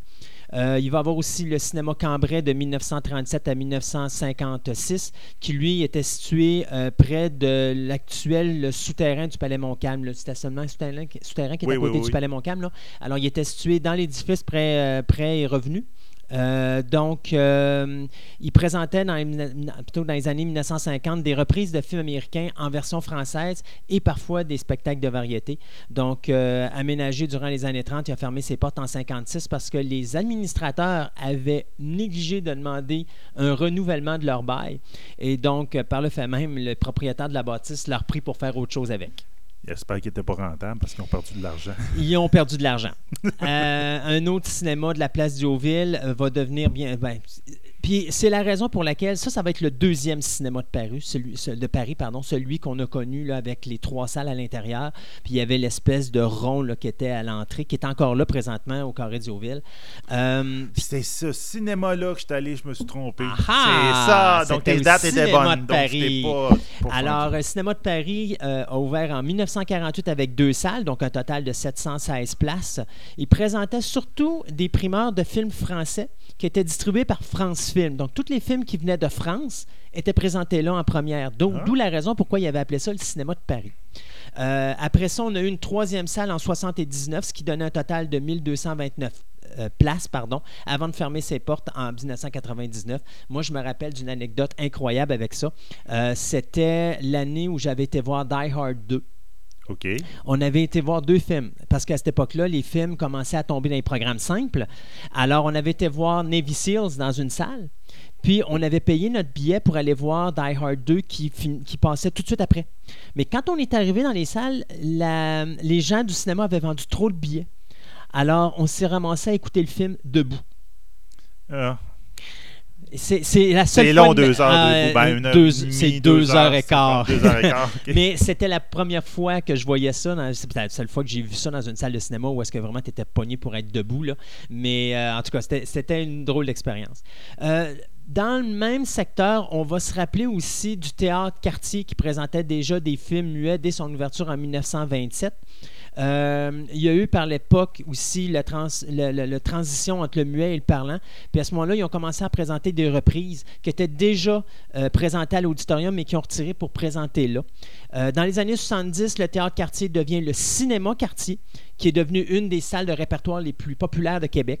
Euh, malheureusement, on a fermé les portes du quartier en 1987 pardon, pour euh, ça devienne un club vidéo.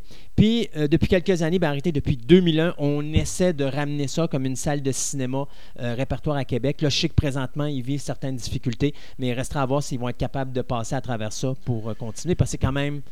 C'est une histoire, le, le- le cinéma Oui, c'est ça, là. mais on s'entend que le cinéma de répertoire, c'est une petite niche. Là, puis, euh, on- Très difficile. Ben, le CLAP a pris, a pris la Ben, le ça, monopole à Québec le- là-dessus. Le clap est très fort là-dedans. Rapidement, d'autres salles qu'on a eues à Québec, on a le cinéma Victoria de 1919 à 1967 qui était sur la côte du Palais. On comptait à peu près 700 places. Il y avait le Princesse qui lui était sur Saint-Joseph-Est qui a été détruit de 1920 à 1970. Donc encore là, 730 places. Le Sillery qui était sur la rue Saint-Michel, lui comprenait 500 places. Il a été ouvert en 1929, il a été fermé en 1940, il a été réouvert en 51 avant d'être refermé en 69. On a l'Arlequin de 1928 à 1938 qui va devenir l'Impérial 2 de 1938 à 1978 alors qu'il venait de déménager sur euh, tout près de la rue Cristal sur Saint-Joseph, ou plutôt tout près du cinéma Cristal, pardon, sur la rue Saint-Joseph. Euh, il y a le Rialto de 1927 à 67 qui comprenait 430 places. Lui était situé près de la 4e rue. Lui, il a été complètement ravagé par un incendie. Et finalement, le Cinéac de 1962 à 1969 sur le boulevard Laurier, 200 sièges.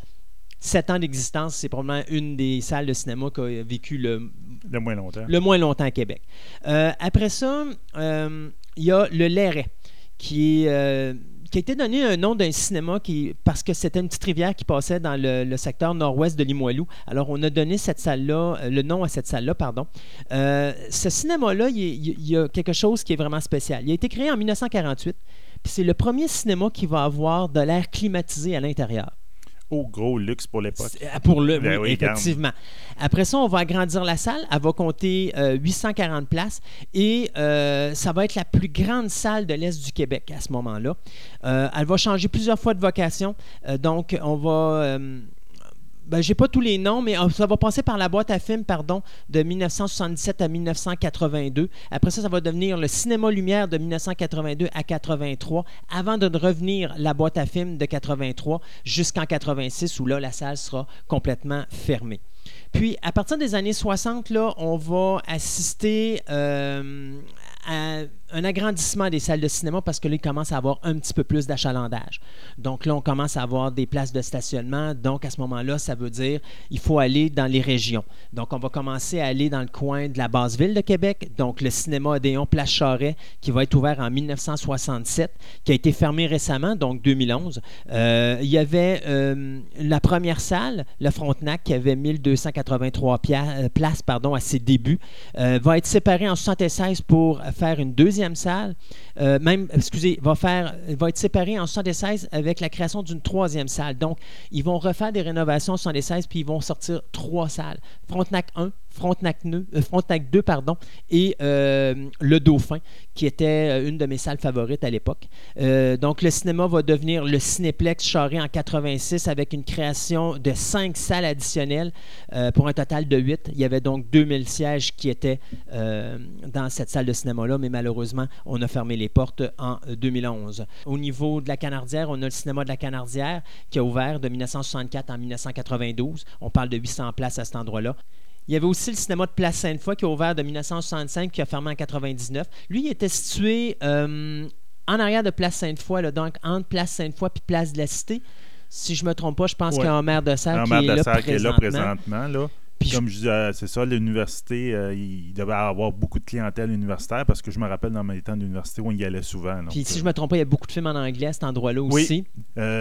histoire de jouets en anglais, le premier premier, oui, j'étais allé le voir. là. Là, c'était une des rares places qu'il avait. Il comprenait deux salles à, sa- à son ouverture, donc la salle Alouette et la salle Champlain. Puis en 79, on a ouvert une troisième salle pour donner un total de 1368 places à cet endroit-là. Il y a aussi un cinéma qui était à Place Laurier. Il n'y a pas beaucoup de monde qui savent ça, qui était le cinéma canadien, qui a été ouvert de 1966 puis qui a fermé ses portes en 1987. Donc, il y avait 630 places. Euh, cinéma canadien, je me rappelle de ça parce que j'avais été voir mon programme trip de Star Wars. Ma première fois que j'ai vu Empire Strikes Back, Star Wars et Return of the Jedi en version anglaise. Il y avait un programme trip, fait que tu avais deux séances. Tu avais une séance qui commençait euh, genre à, je pense, à midi jusqu'à 6 heures, puis après ça, c'était de 7 heures jusqu'à 1 heure du matin. Donc, tu avais tes Un trois bon films. trip. Ah, c'était un trip, là. Tu avais ton trip Star Wars. Euh, c'était un beau, petit, un beau petit cinéma, mais qui a malheureusement fermé ses portes, donc euh, en 1987. Euh, cinéma Place Québec qui a ouvert de 74 à 92, euh, qui comprenait euh, deux écrans, donc 721 places. Ça, si je me trompe pas, et c'est entre guillemets, mais je pense que je suis pas mal dedans. Le cinéma Place Québec, pour finaliser sa dernière représentation, ils avaient décidé de présenter The Rocky Horror Picture Show. Et ça a été un désastre, un point tel que les gens ont, fait la foire dans le cinéma. Euh, ils ont été obligés d'évacuer le cinéma d'urgence. Et j'avais lu un article que si on rentre dans, la- dans le cinéma présentement, il y a encore des choses qui appartenaient aux, euh, aux projecteurs, aux projectionnistes. OK. Qu'ils sont, eux autres n'ont pas le temps de prendre leurs choses. Donc, il y a des manteaux, il y a des, des cartes d'identité. Et même, dans une des salles, il y a encore une bobine de film qui est encore dans le projecteur. Et euh, je voyais des photos sur Internet et c'était le film Being at Home with Claude, qui est un film québécois. euh, parce qu'ils ont vraiment fermé tout ça et sont vraiment sortis d'urgence de la salle de cinéma. Donc, ça avait mal fini l'expérience de Eh, Place oui. Mais les salles sont encore là. Ils n'ont jamais été euh, refaites, ils n'ont jamais été vendues ou détruites, ils sont encore présentes sur place. Cinéma des Galeries de la Capitale, euh, ben ça, on le sait, euh, de 1980 jusqu'en 2011. Donc, il y avait six salles, plus le cinéma de IMAX qui se trouve là présentement. Il y a des rumeurs que le cinéma de la Galerie de la Capitale reviendrait. Là, on verra ce qui va se passer euh, plus tard. Là. Je sais que c'est un projet qui est en cours. OK. Tantôt, on parlait du CLAP, Oui. qui existe encore. Donc, le CLAP, c'est le cinéma pour le répertoire. On a le cinéma Laurentien, qui a été de 1995 à 2001, qui est officiellement la salle de cinéma qui a vécu le moins longtemps à Québec. Euh, on a eu 12 écrans. Euh, ça, c'était 1980 sièges. Ça, c'était à l'époque qu'Odéon ont pété une dérape là, où est-ce qu'ils ont décidé d'ouvrir des salles partout, mais ils n'ont pas fermé. Ils ont failli faire faillite à ce moment-là. Euh, puis la différence entre Odéon et, et, Famous Players à l'époque, c'est que Famous Players, eux autres, pour ouvrir une salle, ils en fermaient une. Alors, quand il avait ouvert, le bas de Sainte-Foy, dans le coin du Plessis, il avait fermé le cinéma de Sainte-Foy en haut. Donc, en faisant ça, ben, il n'y avait pas de frais additionnels. Ils- n'augmentaient pas leurs dépenses ou ils n'augmentaient pas leurs dettes. Ils faisaient juste simplement les déplacer d'endroit. Ce que, Famo- ce que Odéon n'a pas fait, eux autres. Ça, c'était lui qui était euh, dans le coin des nouveaux Power Center avec Canyon Tire. dans- dans- l'endroit où c'est Laurentien, là, le, Ça. le carrefour on aimait bien, je me appelle. rappelle avec ma conjointe, on aimait vraiment beaucoup ces Moi, j'ai salles-là. été voir Independence Day là. J'avais beaucoup aimé ces salles-là. Oui. on avait été très, très déçus Ouais, que quand ça a ça, ça a fermé. D'ailleurs, je sais pas, je sais pas si tu faisais partie de ça, mais à un moment donné, on avait fait un trip Men in Black? Non, mais ça, je n'ai entendu beaucoup parler. Alors, Mais- c'était là qu'on avait fait notre trip Men in Black. Puis, on en reparlera dans une autre chronique future de qu'est-ce qu'on a fait pour Men in Black. C'était vraiment, c'était vraiment fou. Ça, c'était mon moment de folie dans ma jeunesse que j'ai jamais refait. Euh, Megaplex Star City de 2000 à 2007. Ça, c'était justement Famous Players avant que Famous Players soit vendu à Cineplex Odéon. Euh, malheureusement, Odéon euh, ont détruit la meilleure compétition parce que pour moi, à Québec, je trouve que Star City, c'était les plus belles salles de cinéma à Oui. Québec. Donc, il y avait un total Il de passait 18 beaucoup de films en anglais aussi. Oui, mais c'est surtout, tu sais, il y avait un coin. C'était familial. Donc, Oui. tu venais là avec ta famille, Mhm. tu avais, des, euh, des arcades, tu avais, plein de choses. là. Tu pouvais faire plein d'affaires là-dedans. C'était vraiment trippant. Euh, mais Odé- Odéon ne sont pas capables d'avoir un compétiteur. Alors, ils ont détruit la salle de cinéma au lieu de se dire, OK, le compétiteur a fait mieux que nous autres. Alors, on va prendre leur salle puis on va fermer notre nôtre. Non, ils ont gardé le, méga, le Mégaplex Odéon qui, lui, est juste à côté, qui est ouvert Qui en est 2000 encore là. également, qui est encore là. Mhm. Mais il n'y a pas les attraits que le, le, le, non, il était vraiment mieux. L'autre, c'était plus flamboyant. Tout Ah le, il était vraiment beau, vraiment effectivement. Euh, aussi, il y a le Mégaplex Odéon de Beauport qui prend la place du Cinéparc de Beauport. Le Cinéparc de Beauport qui a existé de 1972 à 1999. Donc, bien sûr, euh, au Mégaplex, ben, c'est un Mégaplex, donc il y a 1702 places euh, qui comprend plus de 16 salles. Donc, c'est quand même un, un gros Mégaplex. Faut pas oublier qu'il y a la rive sud de Québec aussi.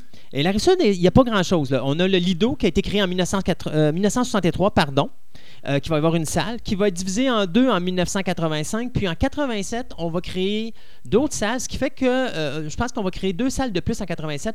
Puis finalement, en 99, on va avoir un total de neuf salles. Donc, il a pris de l'expansion. Les mêmes propriétaires du Lido ont également le cinéma des Chutes à Saint-Nicolas pour un total de huit salles. Et bien sûr, on avait le cinéparc de Saint-Nicolas De de Saint-Nicolas. 1970 à 2014. Donc, il y avait un écran euh, jusqu'en 1984. En 1984, on a créé un deuxième écran. Donc, un total de 1280 voitures qui pouvaient se mettre à cet C'était assez surprenant qu'il ait fait jusqu'en 2014. Oui, mais c'était notre dernier cinéparc. hein. Il y avait quand même un que- attrait. Oui, puis moi, ben, dans mon village, dans le Bas-Saint-Laurent, on en avait un. C'est dans notre village, c'était la place où il y Ouais. avait. je te J'ai toujours dirais- aimé ça. J'ai des beaux souvenirs Je te dirais, les cinéparcs, ça va faire mal parce que c'est quand même. OK, je comprends qu'aujourd'hui, euh, les gens sont habitués d'aller euh, d'aller dans les salles de cinéma puis d'être assis confortablement, mais le cinéparc a un certain attrait. Oui. Euh, vieillot, tu sais, tu te lèves, tu t'en vas chercher ton, ton popcorn, puis ça, puis t'es à l'air, t'es dehors, t'es dans ta voiture, puis il fait beau dehors, tu peux, en- t'as un décapotable, tu ouvres ton, ton, ton Ah non, décapotable, t'es dehors pour écouter ton film. Puis à la toute fin des cinéparcs, là, tu pouvais avoir le son à la place d'avoir la petite boîte que tu accrochais à ta fenêtre. Là. Ouais. Tu pouvais l'avoir par ton système de radio. radio, donc, tu avais effectivement. l'effet stéréo. Donc, tu avais même l'effet euh, quasiment biophonique dans ton auto. Je Exact. me rappelle très bien. euh, je pense que c'était Croco- Crocodile Dundee 1 ou 2. Là. Je pense que c'est le. Peut-être plus le le 1. 2. Ben, peut-être le 2. En tout cas, il y a une histoire avec la police à un moment donné. Il est dans, dans- à New York, ou en tout cas dans la, dans la, la civilisation. Puis il y a la police à un moment donné qui arrive, puis les sirènes qui partent. Puis je me rappelle que dans l'auto, je m'étais retourné. Je me demandais s'il n'y avait pas une descente dans le cinéparc. Tellement qu'on n'était pas habitué à avoir l'effet stéréo un peu en biophonique dans une. dans Mais une imagine aujourd'hui avec les systèmes de son qui existent dans les voitures. Ah, ça serait Je pense que tu, tu cognerais sur la portière de ton voisin et tu peux-tu baisser ton son, s'il te plaît? On voudrait aussi écouter notre système de son. Ah, oui. Aujourd'hui, les, gens, les jeunes mettent beaucoup d'argent sur les systèmes de son. Alors, c'est pas mal ça l'histoire des salles de, cité- de- de cinéma à Québec. Euh, puis là, ben, pour le moment, on semble être stable. Mais comme je disais, là, les prochaines nouveautés qui risquent de sortir, euh, parce que je pense qu'on a pas mal stagné le marché. Là. Je pense Ouais. pas qu'on va revoir des nouvelles salles de sitôt.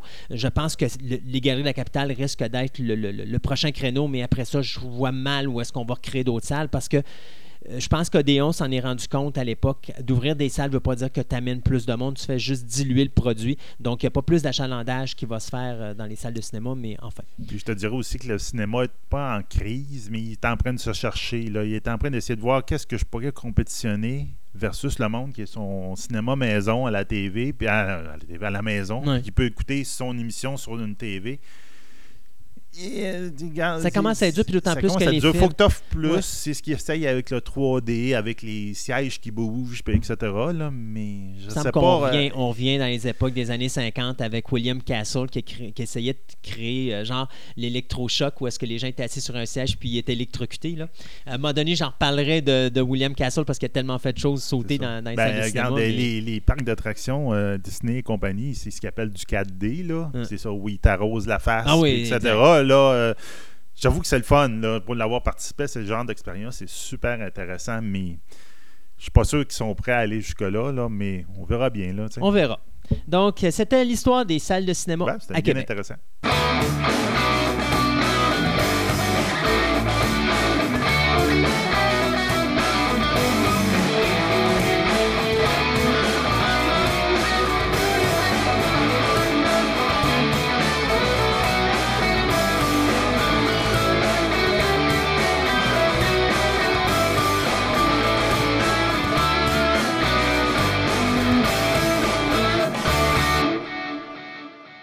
Ce segment de nouvelles vous est présenté par le club vidéo Vidéo Centre-Ville, le plus grand club vidéo répertoire de la ville de Québec. Films d'auteur, cinéma commercial ou télésérie, plus de 30 000 films à votre portée. Au 230 Marie de l'Incarnation à Québec ou rendez-vous sur leur site web à vidéocentreville.com.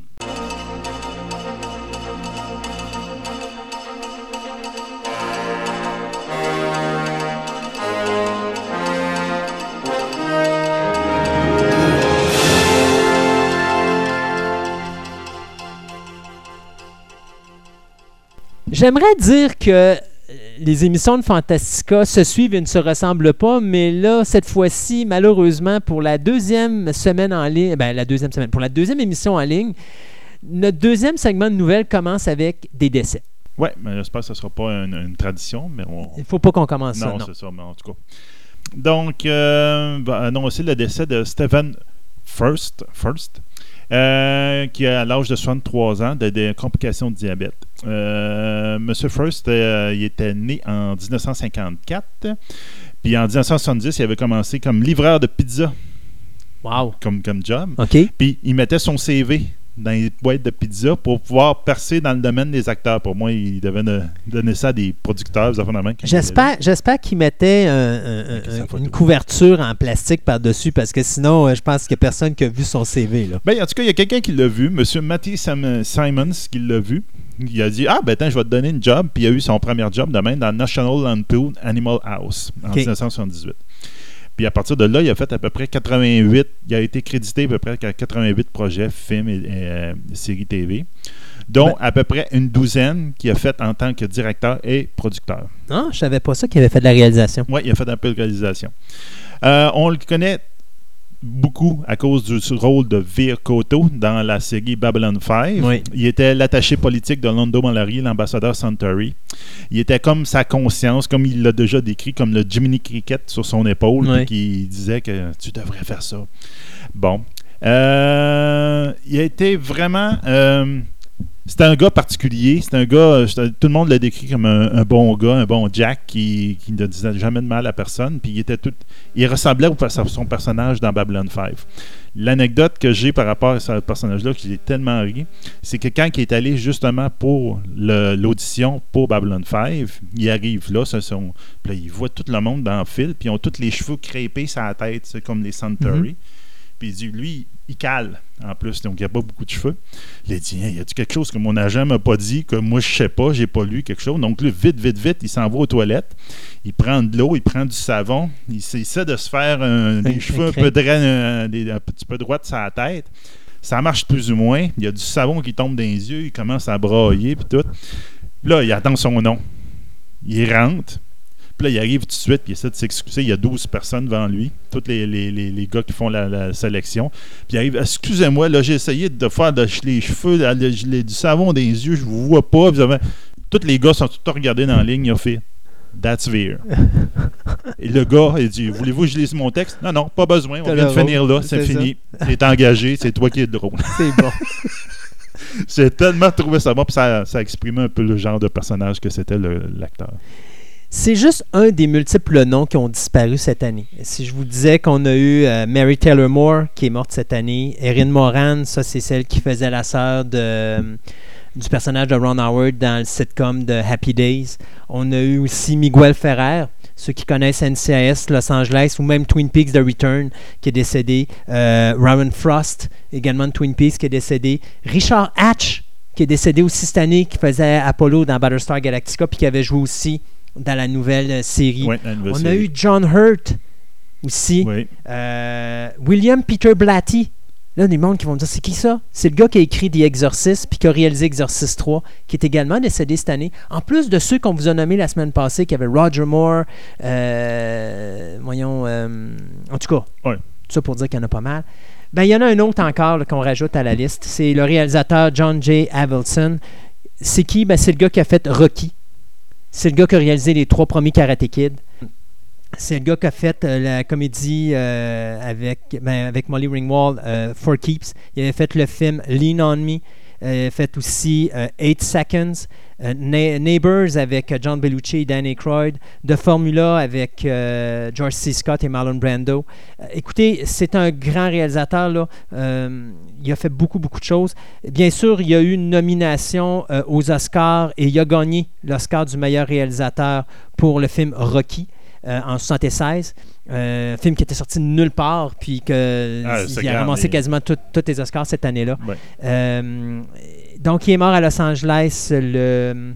Attendez, la, la date m'échappe, mais euh, il est mort de toute façon la semaine passée euh, des suites d'un cancer euh, du pancréas. Donc, euh, c'est le deuxième ou le troisième cette année qui meurt de, de- de ce type de cancer-là. Alors, euh, des gros noms depuis le début de l'année, c'est pas une bonne, une bonne année pour Hollywood à date. Là, donc, euh, Non, c'est ça.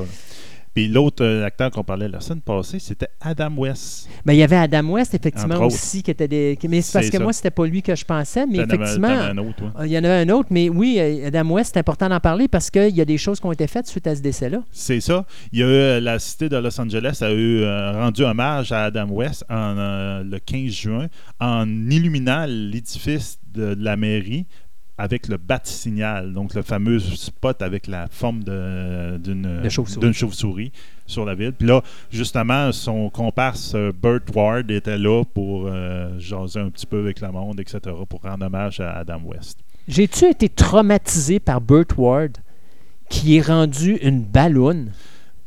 Mon Dieu! effectivement, il a pris du poids. Là. C'est incroyable! Il grimpera plus des murs avec sa petite corne. Mais c'est euh, sincère, c'est inquiétant parce que, en plus que j'ai vu qu'il avait, j'ai lu qu'il avait maintenant 70 ans ou quelque chose du genre. Je pense que ce serait peut-être bon pour lui de perdre du poids parce qu'il risque d'être le prochain sur la liste. Oui, c'est ça.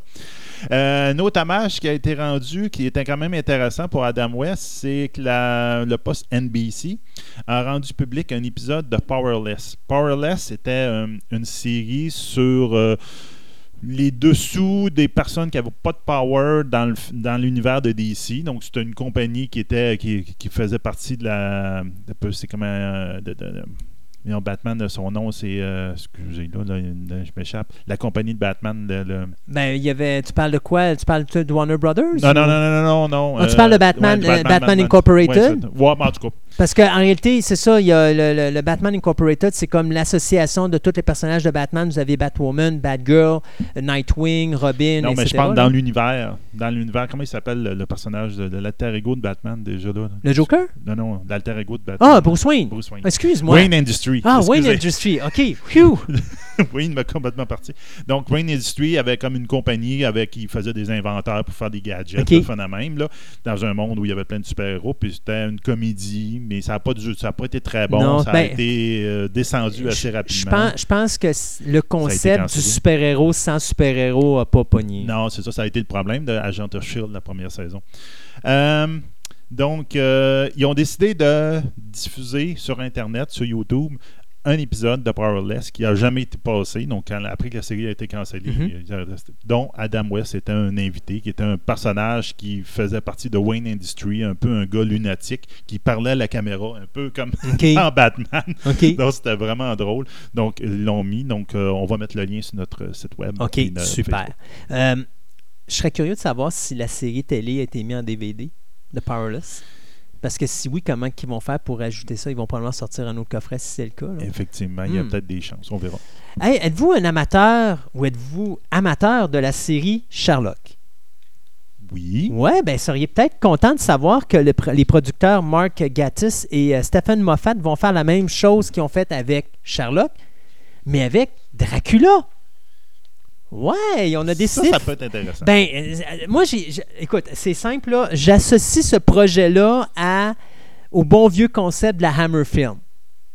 C'est-à-dire qu'on faisait un film par année avec Christopher Lee qui, à chaque, épisode, à chaque film, il mourait, puis à chaque nouveau film, il le ramenait à la vie d'une manière différente, puis il le retuait à la fin de l'autre film, et ainsi de suite. Que ce soit Dracula Prince of Darkness ou euh, Taste the Blood of Dracula ou des choses comme ça. Toute cette lignée de films des années fin des années 50 jusqu'à à peu près euh, début des années 70, là, euh, c'est quelque chose qui avait été développé. Donc, on y va avec, mettons, des épisodes, 3, 4 épisodes par saison de téléfilm d'une heure trente. Donc, ça va être le nouveau concept. Présentement, vous devinerez qu'on n'est vraiment pas certain qu'il y aura une saison 5 de Sherlock. D'ailleurs, quand la saison 4 avait été annoncée, c'est pas mal annoncé pour être la dernière parce que justement, on a beaucoup de difficultés à réunir les comédiens. Euh, ce qui me rire, c'est que les premiers noms qui ont été lancés pour jouer le rôle de Dracula étaient bien sûr l'acteur qui jouait le personnage de Sherlock Holmes. Fait que, tu sais, d'un côté, je trouverais ça niaiseux qu'on se rembarque avec cet acteur-là, pas parce qu'il est pas bon, au contraire, là. Il euh, est très bon. c'est, euh, quoi son nom? Ben- Ben- Benedict Ouais, Cutterback. euh, c'est ça.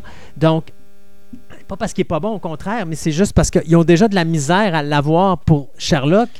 Cassez-vous donc pas la tête pour essayer de le revoir à nouveau pour Dracula, parce que ça va être le même problème qu'on va avoir. C'est ça, non, c'est l'étoile montante à cause de Sherlock principalement. là. C'est dans- c'est lui, celui qui joue Doctor Strange maintenant dans l'univers Et c'est exactement ça. C'est le personnage qui joue Doctor Strange. Fait que, son agenda ne fait que se remplir. Donc, je pense pas que ça soit une bonne idée d'aller chercher euh, ce personnage-là. Mais ceci dit, j'ai vraiment hâte de voir le développement de ce concept-là parce que, étant un fan de Dracula, après Godzilla, je vous, je vous le dis tout de suite, là, euh, ça va être quelque chose qui va, être, euh, qui va attirer plus mon attention, surtout si c'est fait dans le style de Sherlock, parce qu'on ne le fait pas à l'époque ancienne, on le fait vraiment à l'époque moderne. Donc, ça va, j'ai vraiment hâte de voir euh, ce que ça va donner. Oui, ben, en tout cas, il y a- il y a une promesse de qualité là-dedans. Ah, J'ai hâte de voir. En plus, entre autres, c'est fait par BBC. là. Oui. Dans ce temps-là, là, tu dis, c'est, pas du cinéma américain. là. C'est- c'est intéressant. Exactement. Euh, lors d'une séance de, photos amicales, euh, voyons, notre ami Nathan Filion a parti une méchante rumeur. Il est Donc- fort là-dessus. Ah, il est fort là-dessus. Il, il- est très teaser, lui, ce gars-là. là. en- entre la réalité, Nat- Nathan, et puis euh, les, les, euh, les fantasmes, il y a une très large, Oui, c'est large. Euh, euh, tant et aussi longtemps que Joss Whedon en a pas parlé, moi je prends ça plus qu'avec un grain de sel. là. C'est comme. C'est le Pacifique, puis ton grain de sel est au centre. On se ça. comprend, là? Mais donc, ça y tente, là, mais bon. Donc, il a pris une photo avec ses amis, Alan, Alan Tudyk et euh, Morena euh, Bacanti. Oui. C'est comme ça ça se prononce. Donc, ils ont fait une photo, là, puis en- dans le bas, c'était marqué What do you want uh, to believe we talk about? Qu'est-ce que vous pensez qu'on Mm. a parlé? Tu sais? Ben, arrêtez tout Qu'est-ce ce que, qu'est-ce que vous rêveriez ouais. que vous, qu'on, c'est qu'on parle en ce moment? Ben, ce que vous rêvez, on en parle. C'est ça, ça ressemble à ça. Donc, ça a parti de la machine à rumeurs, comme quoi, et où, ça se pourrait-tu qu'un Firefly, un reboot ou quelque chose de même Je en- vous le dis tout de suite. La réponse est non. OK, oubliez ça, c'est fini. Euh, ça a été le fun pendant que ça a duré. Je suis un fan de Firefly. Non, je donc- suis un fan de Serenity. À l'époque que c'est sorti, je considérais que c'était probablement, sinon, le meilleur film de science-fiction à avoir été fait dans ces années-là. Mais en plus, la meilleure version cinématographique d'une série télé ayant été cancellée au cinéma. OK? L'introduction de ce film-là, moi, Whedon, pour moi, c'est un génie au niveau de l'écriture. C'est probablement un des meilleurs scénaristes à Hollywood. Euh, L'introduction de Serenity, comment faire expliquer en 15 minutes une série télé à du monde qui ne l'ont pas vue? Et de le faire d'une façon que ça n'ait pas de l'air, je vous l'explique, mais de le faire parce que ça fait partie intégrale de l'histoire. Écoutez, c'est. euh, Serenity, pour moi, est un délice. Firefly est encore plus. Il n'y en aura pas de reboot. Le film a été un flop commercial. Ils ont mis 55 millions pour faire ce film-là, ce qui est très peu d'argent pour la qualité de film qu'on a eu. Là. Tu voyais 55 millions, tu t'es dit c'est sûr qu'ils vont faire de l'argent. Ils en ont fait 38 millions au box-office. Ça l'a pas pogné. Il n'y en aura pas de suite. C'est terminé. Ça serait bien Puis il n'y aura pas de reboot non plus. Puis s'il y a un reboot, ben c'est dommage, Nathan, t'en feras pas partie parce qu'un reboot, c'est un reboot. Donc il change les acteurs puis il change tout le monde. Mais lui, euh, il est un fan de, de- de- Oui. de ça aussi, là, de, de Firefly. Tu sais, dans sa série Castle, qui est une Mm. série policière, à un moment Mm. donné, c'est l'Halloween, puis tu le vois des- sortir avec carrément le costume qu'il portait dans Firefly. Puis Ah sa ouais. fille, il dit Qu'est-ce que tu fais là? Il dit I'm a space cowboy. Exactement. C'est comme tu fais Ah, regarde, c'est sûr que tu vois le. Vous voulez vraiment voir le anti-héros, c'est vraiment le personnage de Nathan Fillion dans, dans Firefly. Moi, je vais toujours voir à un moment donné Il y, a- il y a un gars, puis il y a les moteurs de son, euh, du Serenity qui marchent. Oui, oui, oui. Puis il arrive en avant d'un gars, puis il pose une question. Puis le gars, il dit Ah, je te répondrai, blablabla. Puis là, il dit OK. Puis il donne un coup de pied, puis il l'envoie dans le moteur. Puis après ça, il s'en va vers l'autre. Il dit Bon, ben, j'ai une question pour toi. Tu sais, c'est- un héros, mais c'est un anti-héros. C'est ça, non, c'est bien. OK. Euh, Star Trek Discovery, je pense que ça fait tellement longtemps qu'on en entend parler, c'est épouvantable. Ça a Ah. tellement été retardé, retardé, ce projet-là. là. J'ai vu des photos. Oui. Tu sais comment je suis. hein? Moi, je suis un gars rétro. Et euh, je suis très Star Trek. D'ailleurs, dans l'univers Star Trek, je l'ai dit, tout le monde me connaît, tout le monde le sait. Star Trek Deep Space Nine, c'est ma série. J'ai trouvé qu'on on avait brisé des, des, des, euh, des lignes directrices de Star Trek, mais on l'a fait respectueusement, puis on a gardé l'âme de Star Trek dedans, mais on a transformé ça en un show politique, faisant de cette série-là probablement une des plus intéressantes au niveau des personnages secondaires. Les personnages primaires sont ennuyants à certains moments. Là. Je vous dirais, Kira est loin d'être un personnage intéressant. Euh, le capitaine de cette série-là est probablement un des pires capitaines de toutes les séries de Star Trek. non. Mais Garrick, euh, Gold Ducat, euh, voyons, euh, Quark. Quark, Quark. Il n'y a pas un personnage plus intéressant que Quark dans aucune série de Star Trek. Euh, donc, Deep Space Nine, pour moi, était vraiment la série à écouter. Puis d'ailleurs, j'étais tellement déçu parce que je pense que c'est une série qui aurait pu toffer plus loin que le créneau du 7 ans. Euh, on l'a fermé, mais on l'a fermé volontairement, pas parce que les codes d'écoute n'étaient pas là, on l'a fermé volontairement parce qu'on s'est dit on dépasse pas le créneau 7 ans, mais on aurait pu se débarrasser d'acteurs, puis continuer avec d'autres acteurs, comme ils ont fait avec Dax. Ils, ont enlevé le personnage de Dax, ils l'ont remplacé par un autre personnage, puis l'actrice qui a remplacé Terry Farrell, puis faites-moi confiance, là. C'était dur remplacer Terry Farrell. Euh, elle a fait une super de belle job. Euh, un point tel qu'à un moment donné, c'était devenu plus qu'un personnage de second rang. Elle était quasiment rendue, on la voit toutes les semaines. Donc, il y avait beaucoup d'intérêt dans Deep Space Nine. Ils ont fait les nouveaux films avec J.J. Abrams. Je suis vraiment pas un fan. Ah non, pas tout. Et là, plus, je vois la déteste. nouvelle série télé, je vois les photos, je vois le concept, je vois les trailers. J'ai sincèrement peur de pas aimer ça. Ouais, moi aussi. Regarde, sais, il aurait tout pris ça, là, puis il aurait fait autre chose que Star Trek. Il dit série science-fiction euh, numéro un tel, Ouais. je sais pas, là, c'est. Ben, Discovery. C'est ça, quelque chose de même. Discovery, that's it, ça aurait été bon, là. Oui. Mais je pense que j'aurais plus voulu écouter. Là, c'est drôle. Il y a- ils veulent, ils renient les films, les nouveaux films. Ah, ouais, Ils veulent pas rien savoir de cette continuité-là. Ils disent on retourne dans l'an vieille, vraiment dans, le- dans la base, mais on garde le look de la nouvelle des nouveaux films. Mais moi, ce que j'ai compris, entre guillemets, c'est que comme deux chaises. ils s- ouais, ils- Je c'est comme un troisième univers.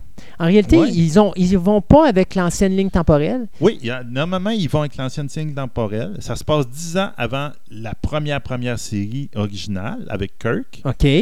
Donc, ça Puis se passe ça entre se Enterprise passerait- et Star Trek. Ouais, entre Enterprise et Star Trek. OK. Puis ça jouerait autour d'un événement majeur qu'on aurait entendu parler dans la série originale avec Kirk. OK. Donc, sauf qu'ils disent pas, ils nous ont pas dit encore c'était quoi cet événement majeur-là. Donc, il y a plein de spéculations. Le monde font 10 ans moins l'année de Kirk, puis dit qu'est-ce qui s'est passé dans la continuité de Star Trek, puis qu'est-ce qu'on a parlé de ça. là? Il y, a, il- là, il y a bien des spéculations, mais à date, on ne sait pas. Là, le premier épisode, ça a finalement été annoncé le 24 septembre à CBC. OK. CBS, excusez. Euh, il va y avoir 15 épisodes. Là, c'est-tu Encore. présenté sur CBS ou sur Internet ou le- leur site à eux autres qui est CBS All Access? Il parle de CBS, probablement télévision. OK. OK. Euh, on s'entend qu'au départ, cette série-là, c'était supposé d'être Brian Fuller qui, la, la- Oui, qui allait la faire. il est parti. un show comme showrunner. Mais au bout, un bout d'un certain temps, il s'est retiré du projet. Mais il avait comme construit la continuité, l'histoire, puis de même, comme le setting. Puis ça, normalement, ils le prennent puis ils continuent à partir de là. Ils ont-tu dit pourquoi qu'il avait quitté? Parce que J'ai- moi, je- et il parlait qu'il y avait des nouveaux, d'autres projets. Mais entre autres, euh, Brian Fuller, en ce moment, il est sur American Gods. OK. Donc, c'est lui qui, fait tout. Là. Donc, peut-être que c'est un projet comme ça qui l'attirait plus. Puis, il a peut-être eu tellement de délais avec Discovery cette année. Puis, il dit, moi, j'ai d'autres choses à faire dans ma vie. Donc, Ouais. il est parti ailleurs. Mais ça n'a pas été vraiment euh, très bien dit.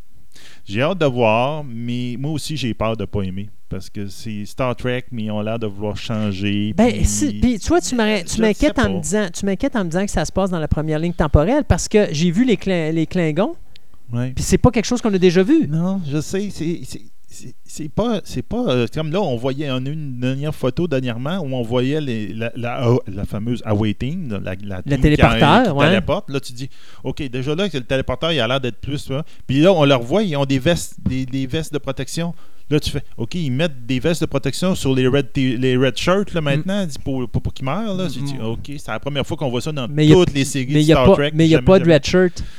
Non c'est ça c'est pour ça qu'ils meurent, parce qu'ils ont enlevé les vestes de protection. Ouais. Mais oui, puis il y a une autre chose aussi qui disait qu'il cassait les règles de. Il n'y a pas d'agressivité entre les membres de l'équipage. Donc là, ils font des histoires où est-ce que les membres de l'équipage s'aiment pas à face, de ce que j'ai cru comprendre cette nuit. C'est Là. possible. Euh, donc, c'est vraiment. en tout cas, En tout cas, c'est va aller ambigu du début à la fin. as-tu vu, moi, ça me fait rire parce que les gens peuvent aller voir la photo. là. D'ailleurs, j'essaierai de voir si je suis pas capable de la mettre sur le Facebook.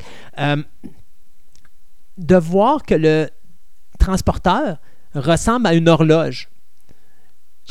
Ah, le fond, là, c'est Ouais, comme. ouais. euh, Tu as comme l'impression que c'est comme une horloge. Je sais pas trop. Puis, tu sais, il me semble que ça, ça ressemble pas à un transporteur. Il me semble que le bonhomme qui s'occupe des pitons, il est collé sur le transporteur. Mais, en tout cas, si ça se passe entre Enterprise et Star Trek, c'est sûr qu'on n'a pas les transporteurs encore comme on les a eus dans la série originale. là.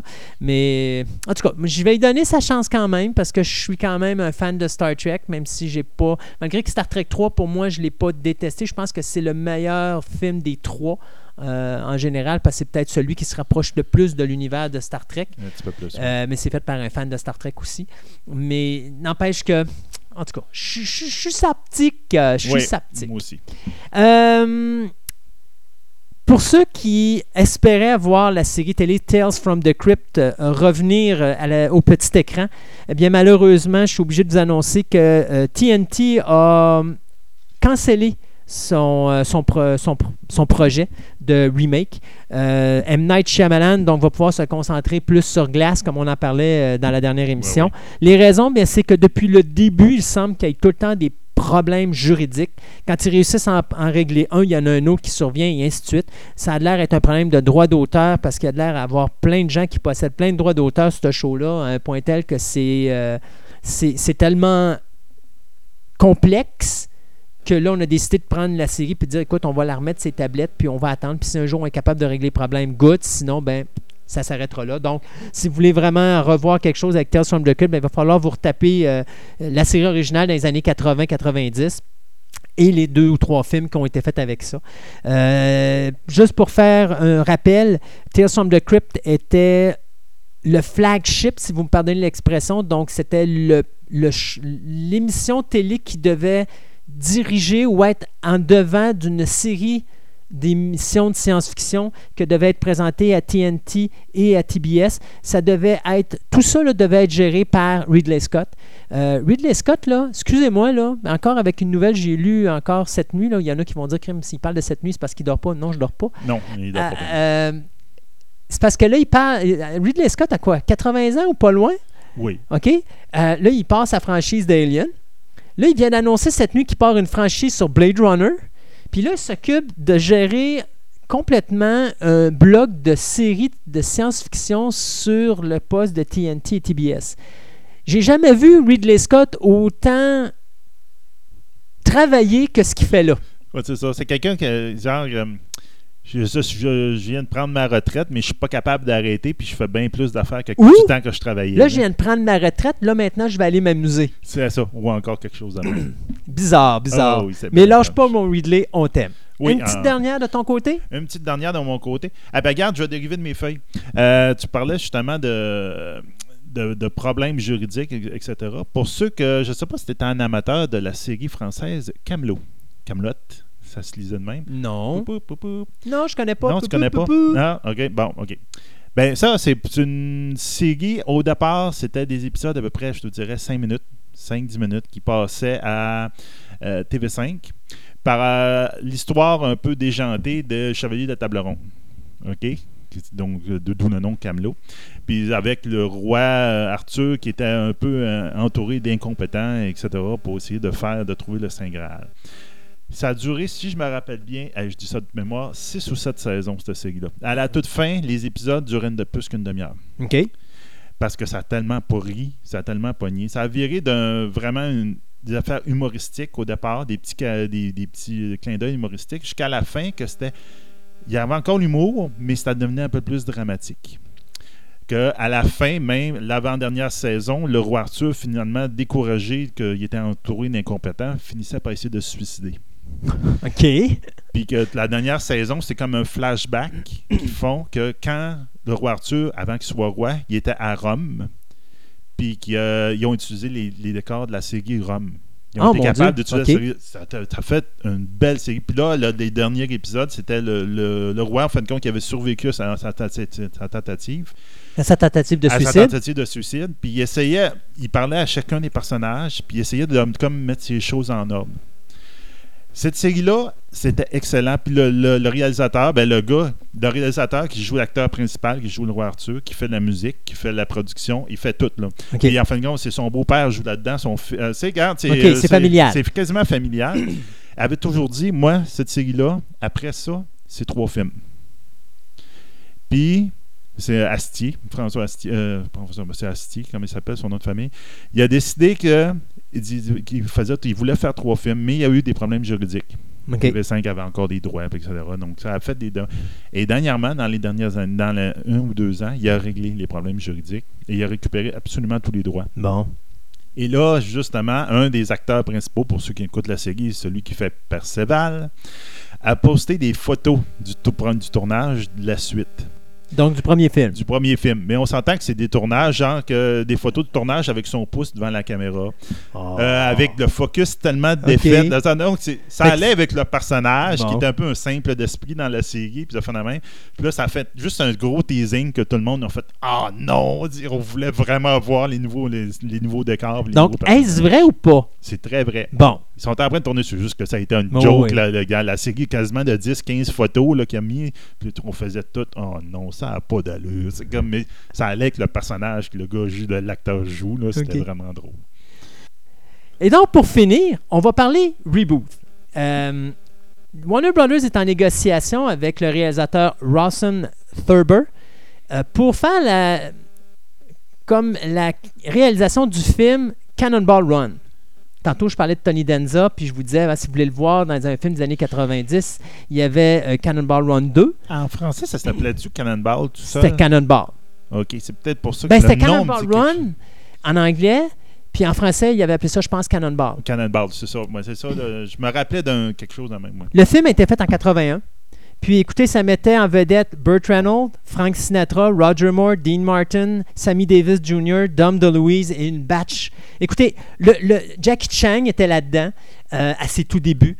Cannonball, c'était. Au début, tu allais écouter ça dans l'idée de voir des poursuites de voitures avec des polices, puis ça. Puis bon, finalement, tu pratiquement rien de ça. C'était une grosse comédie. Puis c'était juste blague par-dessus blague, par-dessus blague, par-dessus blague. Avec euh, un, un casting incroyable pour l'époque. Avec un casting incroyable pour l'époque. Et c'était fait par euh, le metteur en scène de euh, Hooper avec Hooper. Burt Reynolds. Puis c'était. euh, ah, le nom m'échappe, mais c'était un cascadeur qui était viré. euh, c'est Al quelque chose, qui était viré euh, euh, réalisateur de film. Donc, il avait fait Cannonball Run. Donc, là, bien, Rawson Thurber va faire le reboot de Cannonball Run. Cet réalisateur-là, il avait fait Central Intelligence avec Dwayne The Rock Johnson. Et on va également faire confiance au scénariste de Renault euh, 911, donc Thomas Lennon et Robert Ben Garin, pour écrire le scénario. J'espère juste qu'il va y avoir un petit peu plus de poursuites police, euh, euh, et voitures. Parce que le but de Cannonball Run, c'est ceci. C'est qu'il y a un chic qui, euh, pour prouver que son fils est capable de faire autre chose que d'être un imbécile, décide de créer un Cannonball Run. Qu'est-ce qu'un Cannonball Run? C'est- une course qui part d'un côté des États-Unis à l'autre bout des États-Unis, puis c'est la personne qui arrive dans le plus court laps de temps qui gagne la course. Donc, bien sûr, il faut que vous rouliez à haute vitesse sans vous faire pogner par la police. Donc, bien sûr, tu as toujours le petit comique qui, lui, décide de s'embarquer dans un char de police en se disant si j'ai une voiture de police, puis Il je. n'y a personne qui va Il m'arrêter. n'y a personne qui va m'arrêter, sauf qu'il n'a pas pensé que les policiers fonctionnent par État. Donc, quand tu changes d'un État puis tu t'en vas dans un autre État, tu n'as pas d'affaire à être là. Tu sais, genre des niaiseries de même. Euh, Il y avait des bons, des bons gags, mais c'est sûr et certain que c'était euh, c'était du bas niveau en comédie. Mais quand même, c'était l'affaire d'avoir Roger Moore à côté de Burt Reynolds ou des choses comme ça. euh. Mais j'avoue que ça va être là, ça, le défi, je te dirais. S'ils veulent reprendre un peu l'idée, il faudrait qu'il y ait un gros casting. Le gros plein, cast. Plein, plein, plein de monde Exact. C'est comme là, ça peut faire des. des Un Fast and. Furious à la fois deux. C'est ça, là. Euh, pour ceux qui ne connaissent pas vraiment les Cannonball Run originaux, ben, vous avez eu trois films. Vous avez eu Cannonball Run, Cannonball Run 2 et Speed Zone qui a été fait en 89 avec le défunt, euh, celui qui faisait, voyons, John Candy. Euh, celui qui faisait Uncle Buck. Donc, euh, quelque chose qui devrait sortir sous peu. Là, c'est sûr qu'on est au niveau euh, écriture, mais dites-vous que d'ici 2019-2020, on devrait avoir ça au cinéma. Ça, c'est le genre de produit que ça se développe assez vite. Oui.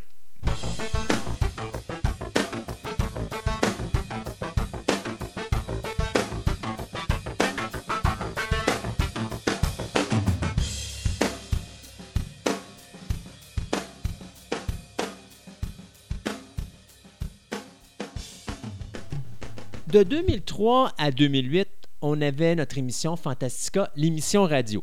On touchait science-fiction, horreur fantastique à cette époque-là. Quand on est revenu en ondes, comme on vous a déjà expliqué dans notre intro de première émission, on a décidé de changer le concept et d'aller dans les passions. Quelque chose qu'on a voulu garder, c'est quand même des choses qu'on avait dans l'ancienne émission qu'on a décidé de ramener. Et euh, on avait une section qui s'appelait Fan Movies. Oui. Puis les fan movies, ben, on a décidé de changer la chronique vu qu'on a changé le créneau d'émission et d'appeler ça création web. Donc, on va parler création web. Oui. Qu'est-ce que création web, Sébastien? Ben, on va tomber un peu. On va parler entre autres de fan-film, c'est sûr. Mais on s'entend qu'il y a 10 ans, quand on faisait l'émission de radio, c'était un, un nouveau phénomène. Tu sais, il y avait une, une effervescence là-dedans. Ça a un petit peu diminué. Il y en a encore, mais ça a un petit peu diminué. Mais il y a beaucoup de monde aussi qui ont compris que ben, il y a peut-être de l'argent à faire là-dessus. Donc là, ils commencent à faire des films, leurs propres films. Donc des films indépendants sur le web. Il y a aussi des compagnies qui en produisent maintenant des séries qui sont juste exclusivement sur le web, etc. Même les professionnels le font parce qu'on a juste, ça. ils vont aller sur Amazon et des choses comme ça, ça va. Bon. Ah oui, non, non, regarde, maintenant, c'est le- un gros domaine de prédilection. Mm. Puis en plus, il va y avoir, je- on va aussi parler de, de tout ce qui est, appelons ça podcast ou euh, vidéo, que, euh, il y a beaucoup de choses là-dedans, là, qui, c'est des bonbons, là, ça vaut la peine d'aller voir. On va, Donc, on va parler toucher un à peu un tout. moment donné aussi au podcast audio? Parce que même si moi j'ai de la misère, parce que pour moi, le présentement, ce qu'on fait nous autres, là, c'est, moi, pour moi, c'est comme. J'ai fait une émission radio pendant, pendant presque six ans. Euh, pour moi, mon concept de ce qu'on fait là, c'est comme un, un show radio, même Oui. si ça n'en est pas un officiel parce qu'on n'est pas On n'est pas sur les ondes, ouais. Mais pour moi, on le bâtit comme un show radio, sauf qu'on appelle ça un podcast. Oui. On, va-tu parler aussi de podcast audio comme nous autres? Ah oui, oui, regarde, on s'entend que... Donc, quand on parle création on web, aller- on parle de passionnés qui font des choses sur le ça. web. C'est ça le but de la chronique. Exactement, on va sortir au même euh, audio. Alors, comme diraient les Thunderbirds, 5, 4, 3, 2, 1, ils sont partis. Ils sont partis. Donc, on va, hey, on va, on, on va faire notre, notre passage nostalgique, les vieux, euh, la vieille. Qu'est-ce qui s'est passé en 2008 et 2017? C'est ça. Parce qu'on a parlé de clics dans les années 2000, euh, milieu des années 2000, mais là, qu'est-ce qu'ils sont devenus ces gens-là? Exactement. Donc, on va vous parler du donjon de Naralbuck. Nos Ah. petits chouchous. Hey, je peux vous dire, on les a eus en ondes deux fois. C'était le Cafarnaum le plus complet, les pires émissions radio qui ne pouvaient pas être réalisées. Pourtant, on a tellement eu du plaisir. Ah, on a tellement eu beaucoup de plaisir avec eux autres. On manquait de micro. Ah oui, on a manqué. Puis même dans le premier, il y en avait un de l'équipe, celui qui faisait le nain Euh. euh, sur stage, qui était en France, puis il nous faisait des commentaires à distance par les emails, puis par texto. Ah, Ah, C'était vraiment drôle. C'était fou. Puis en plus, tu en avais là-dedans que tu pas capable de s'empêcher de faire de la musique. Euh, regardez, de toute façon, si vous allez sur, euh, sur Ouais. notre site de podcast, à un moment donné, vous allez le voir. Dans, je pense qu'on a une émission qui a été faite en 2003 et une émission qui a été faite en 2004. En 2005 et 2006, les deux 2005, fois qu'ils sont 2006, bon, venus. tu vois, je n'étais même pas dans, dans. C'est ça, mais ils sont euh, dans ces deux années-là, là, on a les deux fois qu'ils sont passés à la radio quand ils sont venus au Québec faire une tournée à peu près d'une semaine, deux semaines pour la promotion de leur disque dans le temps. Alors, vous allez voir, ça va être le Cafarnaum le plus complet. C'est ça. À un moment donné, on s'en parlera plus de, de Oh. tous les imbroglios et euh, quand Et je qui suis allé, quand je chercher revoir. parce qu'il s'était perdu à Québec, là, Ah. c'était vraiment drôle. Mais ça serait le fun de peut-être essayer de les revoir, juste pour le Oui. plaisir. Ça, probablement avec la technologie, on serait capable. Ouais. Donc, pour rappeler à tout le monde, ben, le donjon de Naralbeck a commencé il y a 10 ans, en 2001. Euh, C'était euh, dans l'esprit de John Lang, qui en fin de compte, qui est Pen of Chaos, son nom de plume. C'était une saga MP3 à la base, donc qui raconterait euh, les aventures d'un groupe d'aventuriers vraiment pas très bon, là, plutôt moche même, là, qui se promenait dans un donjon, donc un peu à la un Seigneur des Anneaux ou Donjons et Dragons, Mais en pire. Empire, avec un style à la François Pérusse, avec les voix, Oui. etc. Donc, parce que François Pérusse a été très, très euh, populaire en France à cette époque-là, et même il l'est encore. là. Donc, euh, au fur et à mesure que ça a pris de l'ampleur, ben John s'est attaché à une équipe de musiciens avec lui, parce que lui était musicien de, de profession aussi. Puis on finit par faire des chansons, de la musique, etc. Puis on finit par faire des concerts. Et effectivement, ils sont venus au Québec deux fois. Euh, donc, ça a été vraiment des moments inoubliables à ce moment-là. Mais qu'est-ce qui, qui sont arrivés à John Lang et toute son équipe depuis, euh, depuis Il y avait là? combien de personnes dans le groupe? À peu près, euh, je te dirais 6, peut-être 7 personnes. là. Il y avait euh, tu sais, un peu, il y a toutes les représentations du, groupe. là. Le voleur, le, le- l'orque, etc.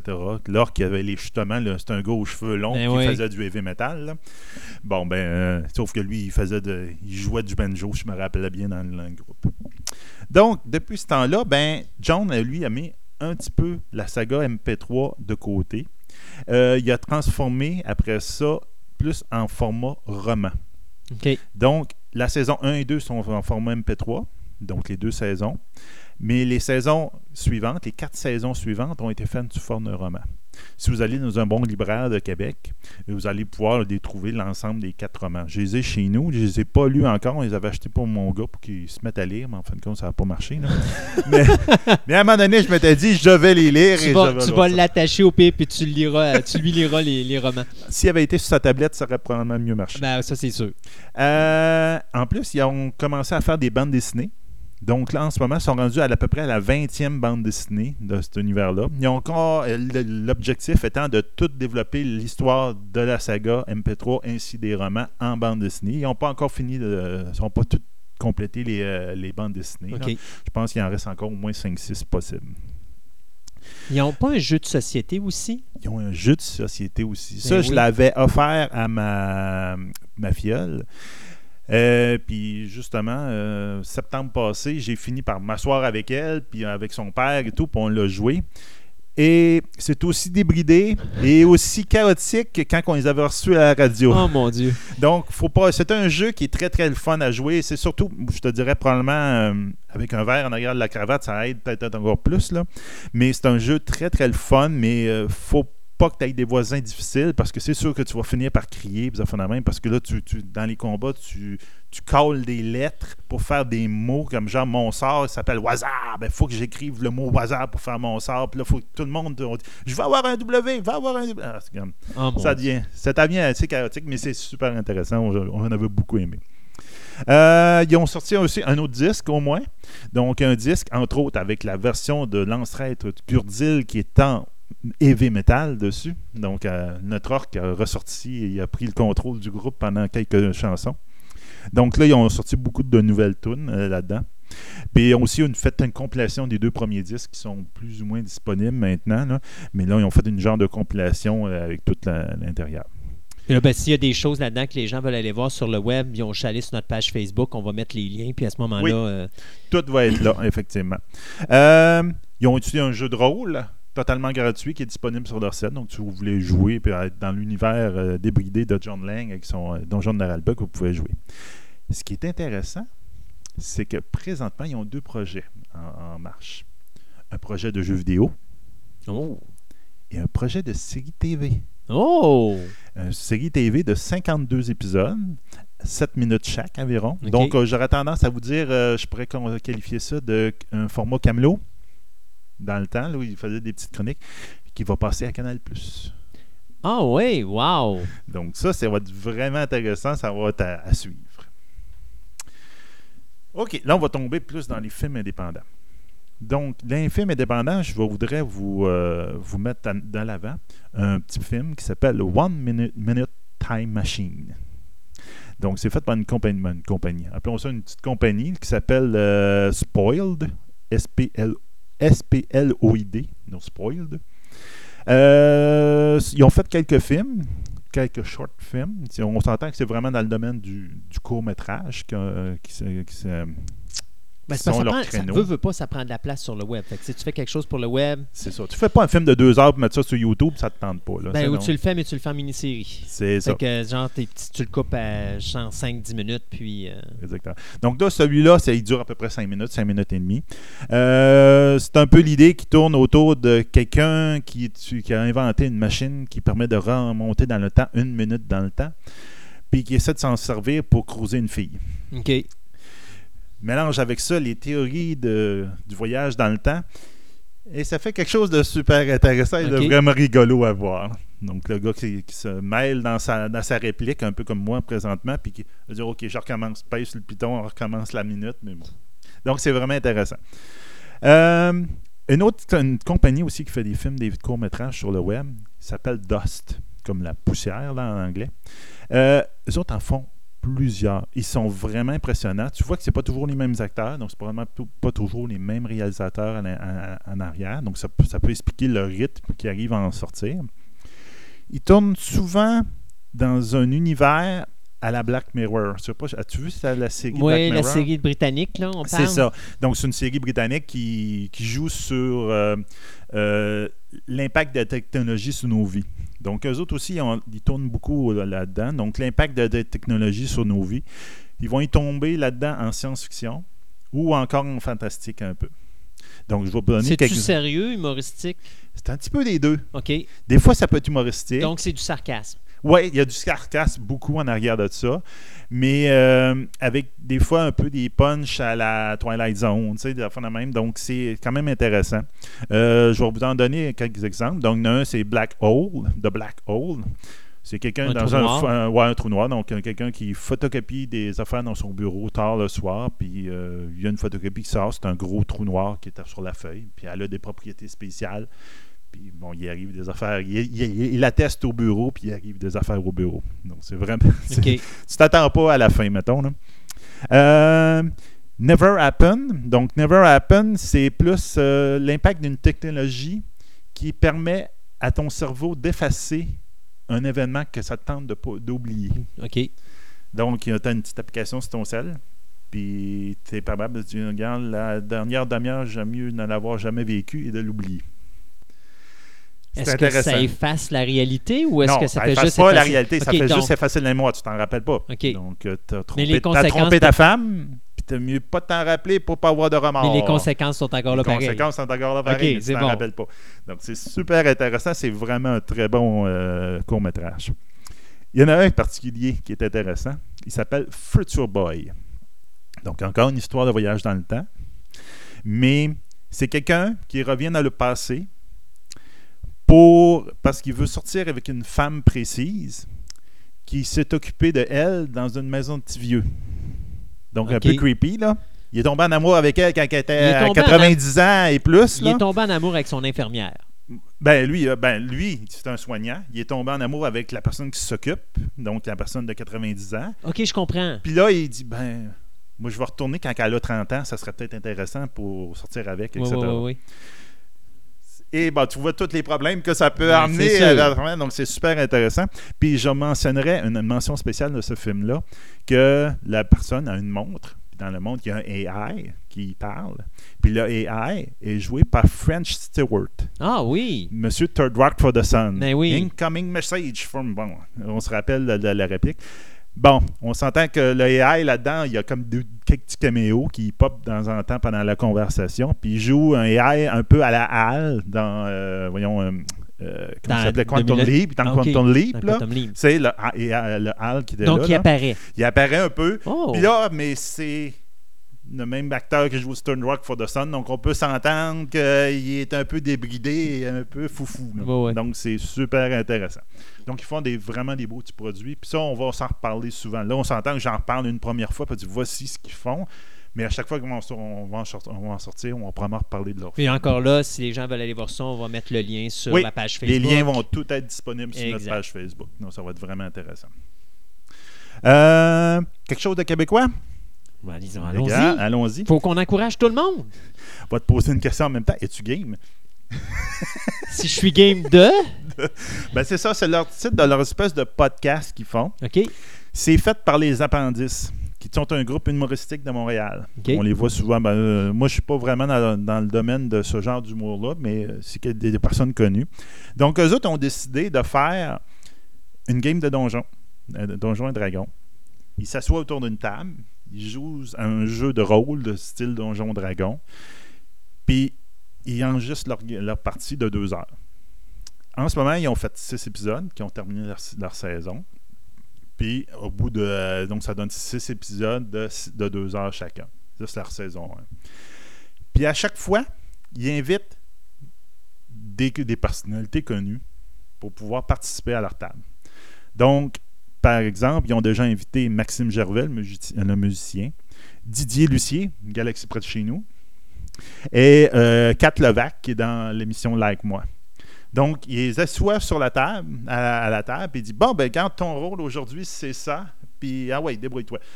Donc, ça fait, un, un, la, la partie est assez humoristique, c'est pas trop, trop au sérieux. Ils prennent pas les règles à la lettre, puis ils disent Envoie, euh, regarde, c'est- on, on y va comme on peut. Puis en même temps, ils ont des, des, des personnes qui sont avec eux autres qui n'ont jamais joué à ça. Ils ne savent pas, tout dans quoi ils viennent de se lancer. Puis c'est vraiment tordant, c'est vraiment super bon. Mais c'est-tu professionnel ou c'est vraiment amateur? C'est quand même, ils, ils sont entourés de gros noms, là. Ah oui. On s'entend, ils, ils ont quand même une certaine notoriété pour attirer du monde. Il y en a un, c'était. euh, comment il s'appelle? Celui qui est dans euh, Minuit le soir. euh, en tout cas, Legault. Claude. Legault. Claude Legault a participé à une émission. OK? Puis à un moment donné, tes entends, je ne l'ai pas écouté cet épisode-là en particulier, mais à un moment donné, il disait Ah oui, oui, ça, c'est le personnage de Claude Legault, là, c'est un salaud, là. Puis OK. Mais ça, c'est fait pour, le, pour Internet. Oui, c'est pour l'Internet. Il puis il passe sur Ouais, c'est Internet. bon. C'est vraiment, vraiment intéressant. Euh, un autre euh, court-métrage, il s'appelle The Goblin Queen. Donc, The Goblin Queen, euh, c'est un court-métrage d'à peu près 12 minutes, grosso modo. C'est un peu. Je vous dirais ce qu'on voit tout le temps avec les films euh, japonais. Donc, euh, c'est une histoire d'une fille qui tombe dans une autre dimension, puis là, elle vit dans. Elle est l'élu de ce peuple-là, etc. Donc, c'est la Goblin Queen. Mais ils ont pris ça sur un angle particulier. Tu vois pas ce qui se passe dans l'autre dimension. Tu vois ce qui se passe dans notre monde réel avec la mère surprotective qui voit sa, sa fille disparaître et réapparaître en épée puis qui se fait des illusions puis qui disparaît puis dans le placard il y a un goblin qui sort puis qui veut tuer sa fille bon etc OK.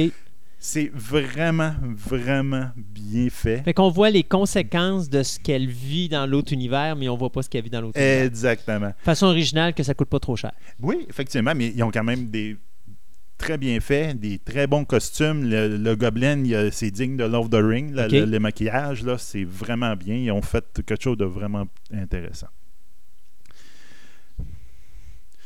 Euh, du côté, euh, je dirais podcast vidéo, Mhm. je voudrais parler de Tabletop. Donc, Tabletop, c'est un podcast vidéo sur YouTube qui est disponible sur You- YouTube, qui est animé par Will Wheaton, donc notre euh, Wesley Crusher de Star Trek des, euh, Next Generation. Ou encore, mieux connu sous son surnom Shut Up Wesley. Shut up, Wesley.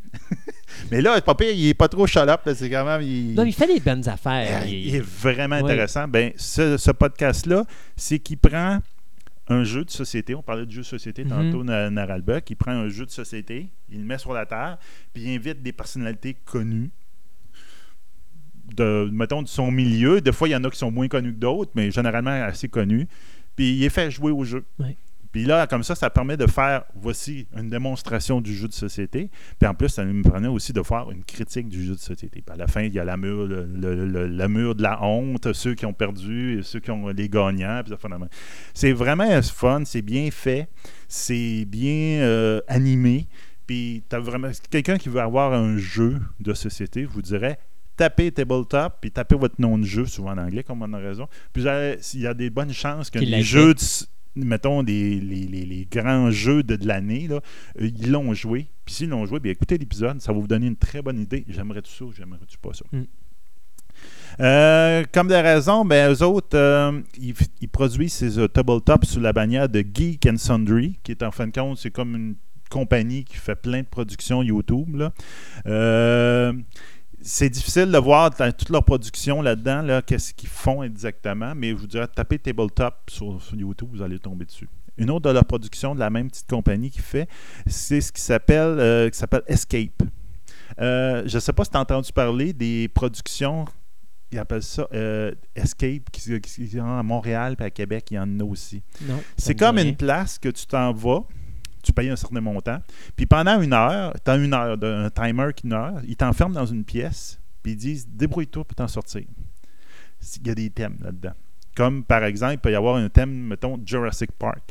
Il dit tu, tu es dans le Jurassic Park, dans une petite cabane là-dedans, il faut que tu remettes l'é- l'électricité sur les, les, euh, les, Sur les euh, les clôtures. clôtures, puis appeler l'hélicoptère pour qu'il vienne te ressortir de là pour que tu puisses sortir vivant. Puis tu as 60 minutes pour t'en sortir. Puis là, il faut que tu trouves des énigmes, tu trouves des. des euh, faut, euh, faut que tu dévisses un panneau pour te rendre dans l'autre salle à côté par les ventilations. Tu sais, des, affaires de bon, ouais. C'est vraiment quelque chose. Mise en Puis, situation. une mise en situation, puis ce genre d'activité-là qui existe à Montréal et à Québec, entre autres, euh, t'es pas sûr de gagner. Après les 60 minutes, il y a, je pense qu'il y a 20% du monde qui arrive à réussir l'aventure. Donc, euh, c'est vraiment intéressant. Donc, eux autres, ce qu'ils ont fait, ils ont fait, ils ont fait une version 30 minutes, puis ont mis ça sur le web. Donc, encore là, ils invitent des, euh, des célébrités ou des personnes connues, puis ils les envoient dans une situation de ce style-là, puis ils disent, vous avez 30 minutes pour trouver la solution pour vous sortir de là. C'est vraiment intéressant. Pour quelqu'un qui aime ça, puis il veut voir, entre autres, j'aimerais tout ça, cette activité-là à Québec ou à Montréal, qui coûte quand même passablement cher. J'aimerais tout ça. Donc, vous pouvez aller voir ça, Escape, sur YouTube, puis vous allez voir un peu une démonstration en 30 minutes de qu'est-ce que le principe est. Donc, c'est vraiment intéressant. Bon, on va en faire une petite dernière. Euh, les fan-films. C'est avec la sortie du. Bon, j'allais dire pas très bon euh, Suicide Squad. OK. Je ne sais pas si tu l'as vu, là. Oui, c'est ça que je l'ai vu. Il-. Ça aurait pu être meilleur. C'était pas si catastrophique que ça. Non, peut-être pas. Euh, Mais ça donnait l'impression qu'il avait filmé devant un, un green screen puis que c'était tout temps la même scène qui était en arrière. Ouais, à peu près. Donc, il y a beaucoup le- de monde sur Internet qui se, se- qui se sont enflammés pour savoir hmm, The Joker dans Suicide Squad est-il meilleur que celui dans la série de trois films de Batman?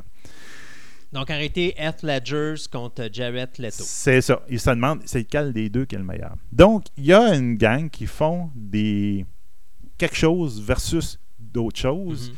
Qui ont décidé de répondre à cette question-là. Et donc, qui ont mis nos deux protagonistes, les deux Jokers, ensemble pour se taper sur la gueule et voir c'est qui qui va être la meilleure au bout. OK. Donc ça, c'est vraiment intéressant comme principe de, de, de, de- de fan-film. Surtout qu'ils ont plein de match-up, de même de combats qu'ils font entre certains personnages comme Flash versus Quicksilver, Green Arrow versus Hank Eyes, euh, etc., etc., etc. Même euh, les, deux, les deux Deadpool, des deux films là, qu'il y a eu, Deadpool, le, le Deadpool du Ben, le film Deadpool, Deadpool, de Wolverine puis le, celui le de Deadpool de Wolverine. Deadpool. Ils ont même ça. là. OK. Puis j'avoue qu'il arrive à bien reproduire le costume des personnages, puis le de. Puis il y a un, un humour là-dedans intéressant, comme euh, Green Arrow qui rit sur le Hank Ice qui est en mauve, là, puis il dit Voyons, c'est qui c'est qui s'habille en mauve, puis il dit You fear this city. C'est comme pareil ouais. comme dans la série Arrow. tout. Donc c'est vraiment intéressant, puis ça va être bien. euh, bien euh, ça va être à surveiller, puis c'est- humoristique, puis c'est intéressant, c'est toujours 5 minutes. donc Fait que bien. quand est-ce qu'ils nous sortent euh, la confrontation Michael Keaton contre euh, George Clooney? En Batman versus. Batman? Ba- de Batman Nipple euh, costume, puis. Ah, regarde. Ou encore, pourquoi pas le Christian Bale contre Ben, ben Affleck, savoir lequel ça. est le meilleur Batman? Non. Non, ça va être Christian Bale, qui risque de flancher. Ouais, ouais, je suis d'accord. Pour le Joker, c'est un petit peu plus complexe parce que je suis pas sûr que. Parce que tout le monde va dire qu'Heath Ledger est, est un meilleur Joker. Peut-être. Moi, j'ai pas. je suis pas sûr qu'il survivrait par rapport Non, à l'autre. exact. Je trouve que l'autre est un petit peu plus. euh, euh, il est plus, plus hors contrôle, puis t'es vraiment pas capable de prévoir ce qu'il va faire. Ouais, Puis exactement. de toute façon, Heath Ledger, je l'ai toujours dit, son Joker est un hommage et quasiment une copie conforme au Joker de Jack Nicholson dans Batman 89. Donc, Ouais. Euh, tu sais, puis il y a beaucoup de gens qui vont dire Ah non, non, c'est pas vrai, mais retournez voir Jack Nicholson, puis tapez-vous après ça le film avec Heath Ledger, puis vous allez voir qu'il y a beaucoup de mimiques que Ledger va faire. Vous allez retrouver Nicholson là-dedans. Là. Euh, Mais qui était très bon, Nicholson. ah, Nicholson, rôle. écoute, on s'entend que si on parle du Joker, je pense que le meilleur Joker de tous les temps, ça demeure Nicholson. Je pense qu'il n'y a pas personne qui va l'accoter à ce niveau-là.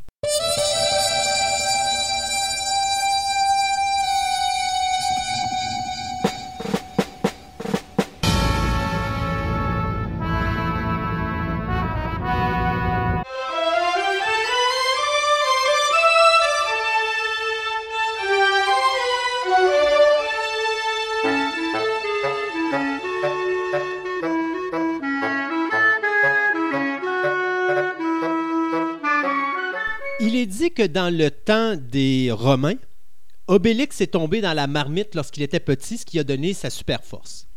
Moi, je suis venu au monde quasiment dans un- devant un écran de cinéma.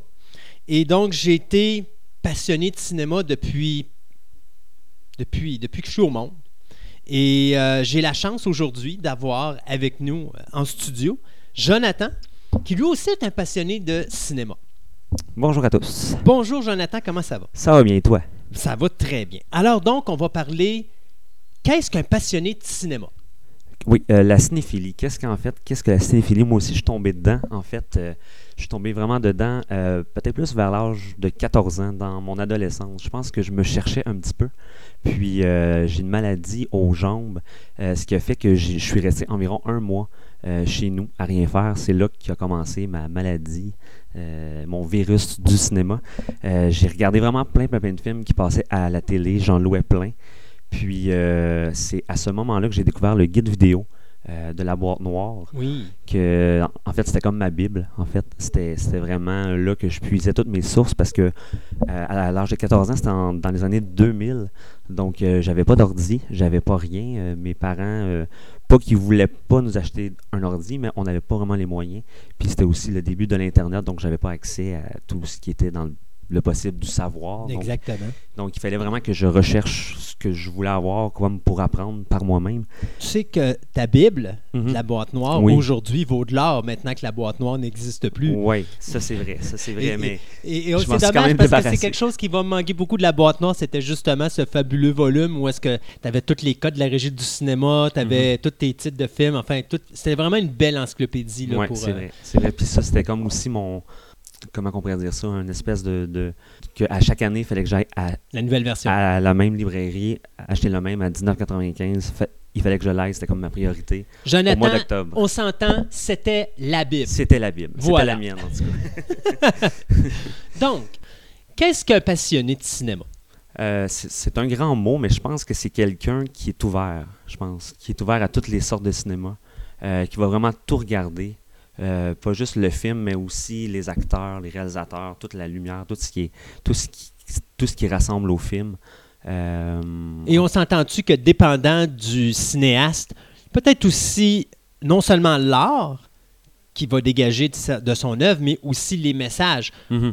si on parle d'un gars comme euh, David Lynch, on s'entend que monsieur et madame tout le monde n'écoute pas du David Lynch. Non, non, c'est c'est vraiment pour passionnés de cinéma. qui- Exactement. C'est là la différence entre Mhm. justement un cinéphile, un vrai de vrai, Mhm. puis monsieur et madame tout le monde qui regarde un film conventionnel. Oui, ça c'est vrai. Ça, ça, c'est vrai. Puis je pense qu'aussi, moi, c'est comme ma plus grande passion, c'est de ça, c'est de, de prendre un réalisateur et vraiment de voir qu'est-ce qu'il veut emmener, qu'est-ce qu'il euh, apporte que les autres apportent pas. Décortiquer Euh, son œuvre. C'est ça, c'est ça. Moi, je, je- je suis vraiment pour ça, puis je suis vraiment plus réalisateur qu'acteur, là. OK. Ouais, c'est vraiment ça qui, qui m'importe, ouais.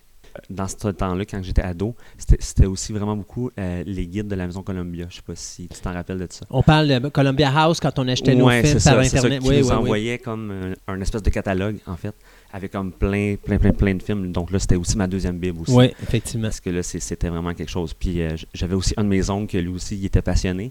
Lui, c'était plus des films d'action. Donc euh, j'ai fait, fait vraiment ma, ma cinéphilie de Jean-Claude Van Damme, Arnold, Stallone avec lui.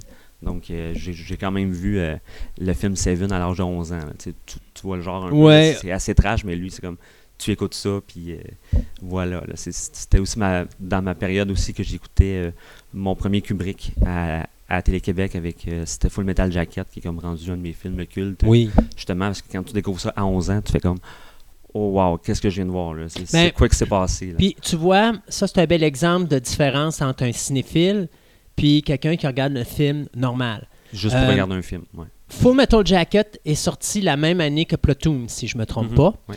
Et alors que Platoon était un succès commercial, parce que c'est un film commercial, donc pour monsieur et madame tout le monde, moi j'étais celui qui parlait de Full Metal Jacket, mais Ouais. j'étais tout seul parce que tout le monde disait c'est donc mais plate ce film-là, il Ouais. se passe rien. Pourtant tu dis non, pas pantoute, Il se vous passe voulez, tout. Il vous voulez tout. voir l'horreur du Vietnam, vous l'avez avant, pendant et après. Je veux dire, tout est là dans Full Metal Jacket, alors que Platoon, c'est juste pendant, puis c'est juste. durant la guerre. Exactement. C'est juste sanglant. il- Mais tu vois pas l'avant, puis je trouvais que Full Metal Jacket. Puis c'est du Kubrick. Kubrick, Mhm. c'est c'est Kubrick, tu peux pas, tu peux pas le déplacer. Ça va demeurer un des grands Hollywood pour Ouais. ça. euh, Ah ouais, ça c'est vrai. il y a sa façon d'aller d'aller mettre sa touche dans un film, puis même si ce serait un film qui serait commercial, il va trouver une manière de tourner ça pour que tu, tu regardes ça et tu dis OK, là, j'ai quelque chose à aller chercher de ce film-là, Mm-hmm. au niveau message, mais aussi au niveau euh, visuel, puis euh, au niveau euh, acteur, scénarisation et autres. là.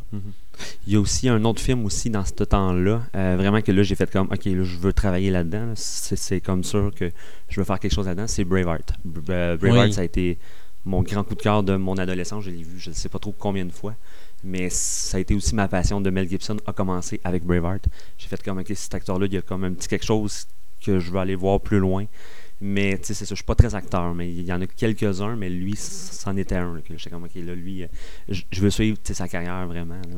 Mel Gibson, je l'ai connu, croyez-le ou pas, là, je vais faire rire beaucoup de monde, là, en 1979 Mad Max. avec Mad Max. Mhm.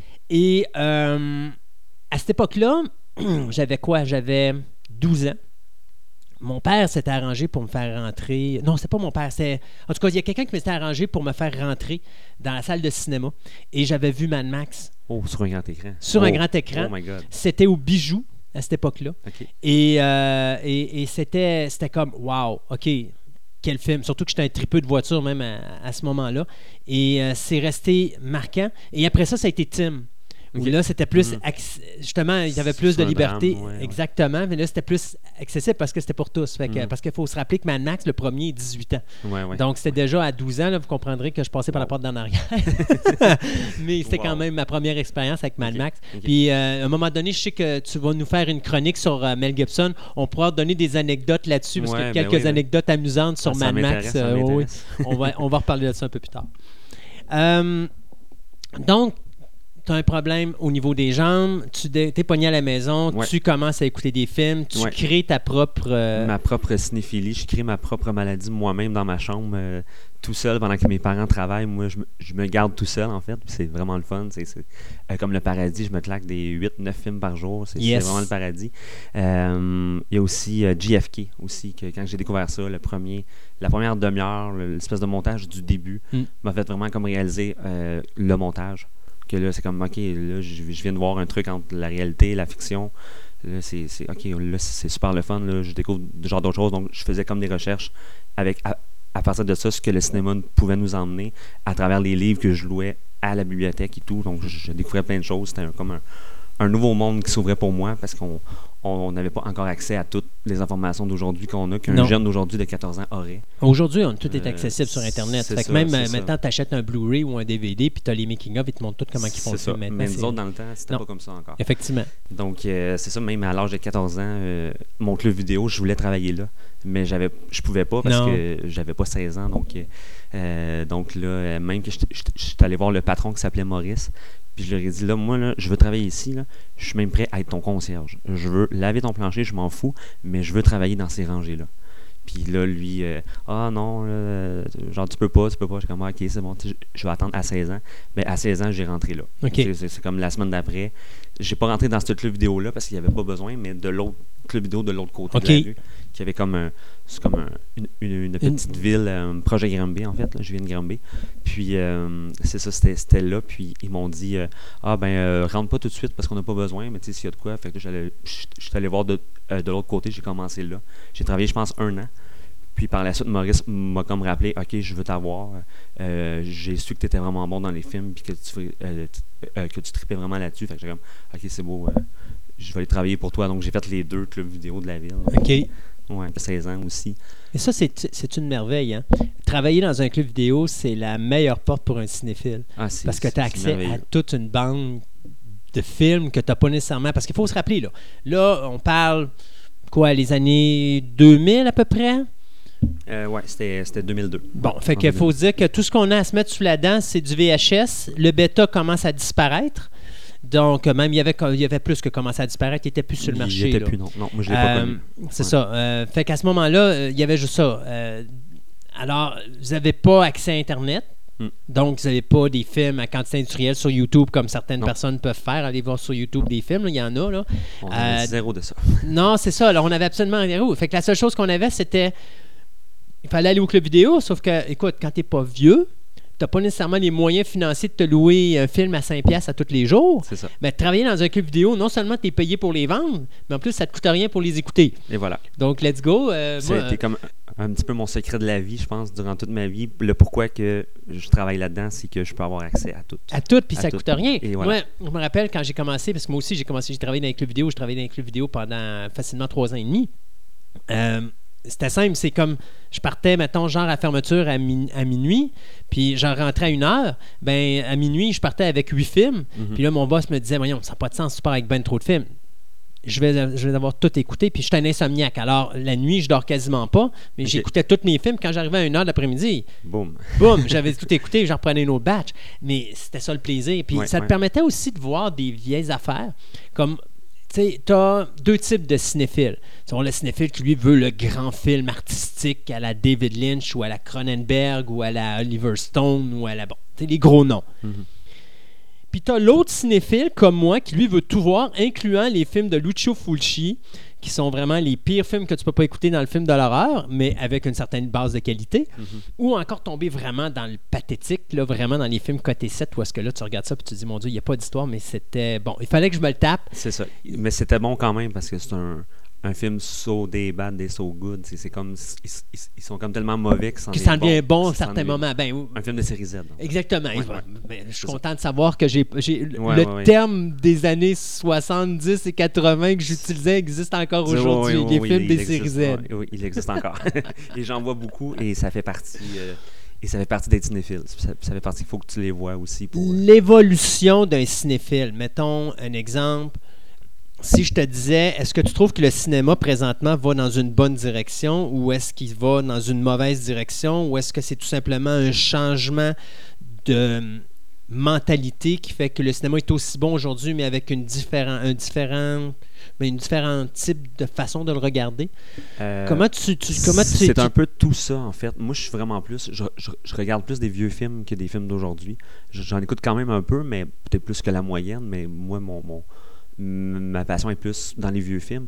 Mais oui, je te dirais que c'est pas. euh, euh, ça s'en va dans une direction blockbuster. Ça s'en va dans une direction, des films de super-héros. Je pense qu'on en a vu et revu. On n'a pas fini d'en voir. C'est ça. Moi, je suis, je suis vraiment un petit peu. euh, un petit peu.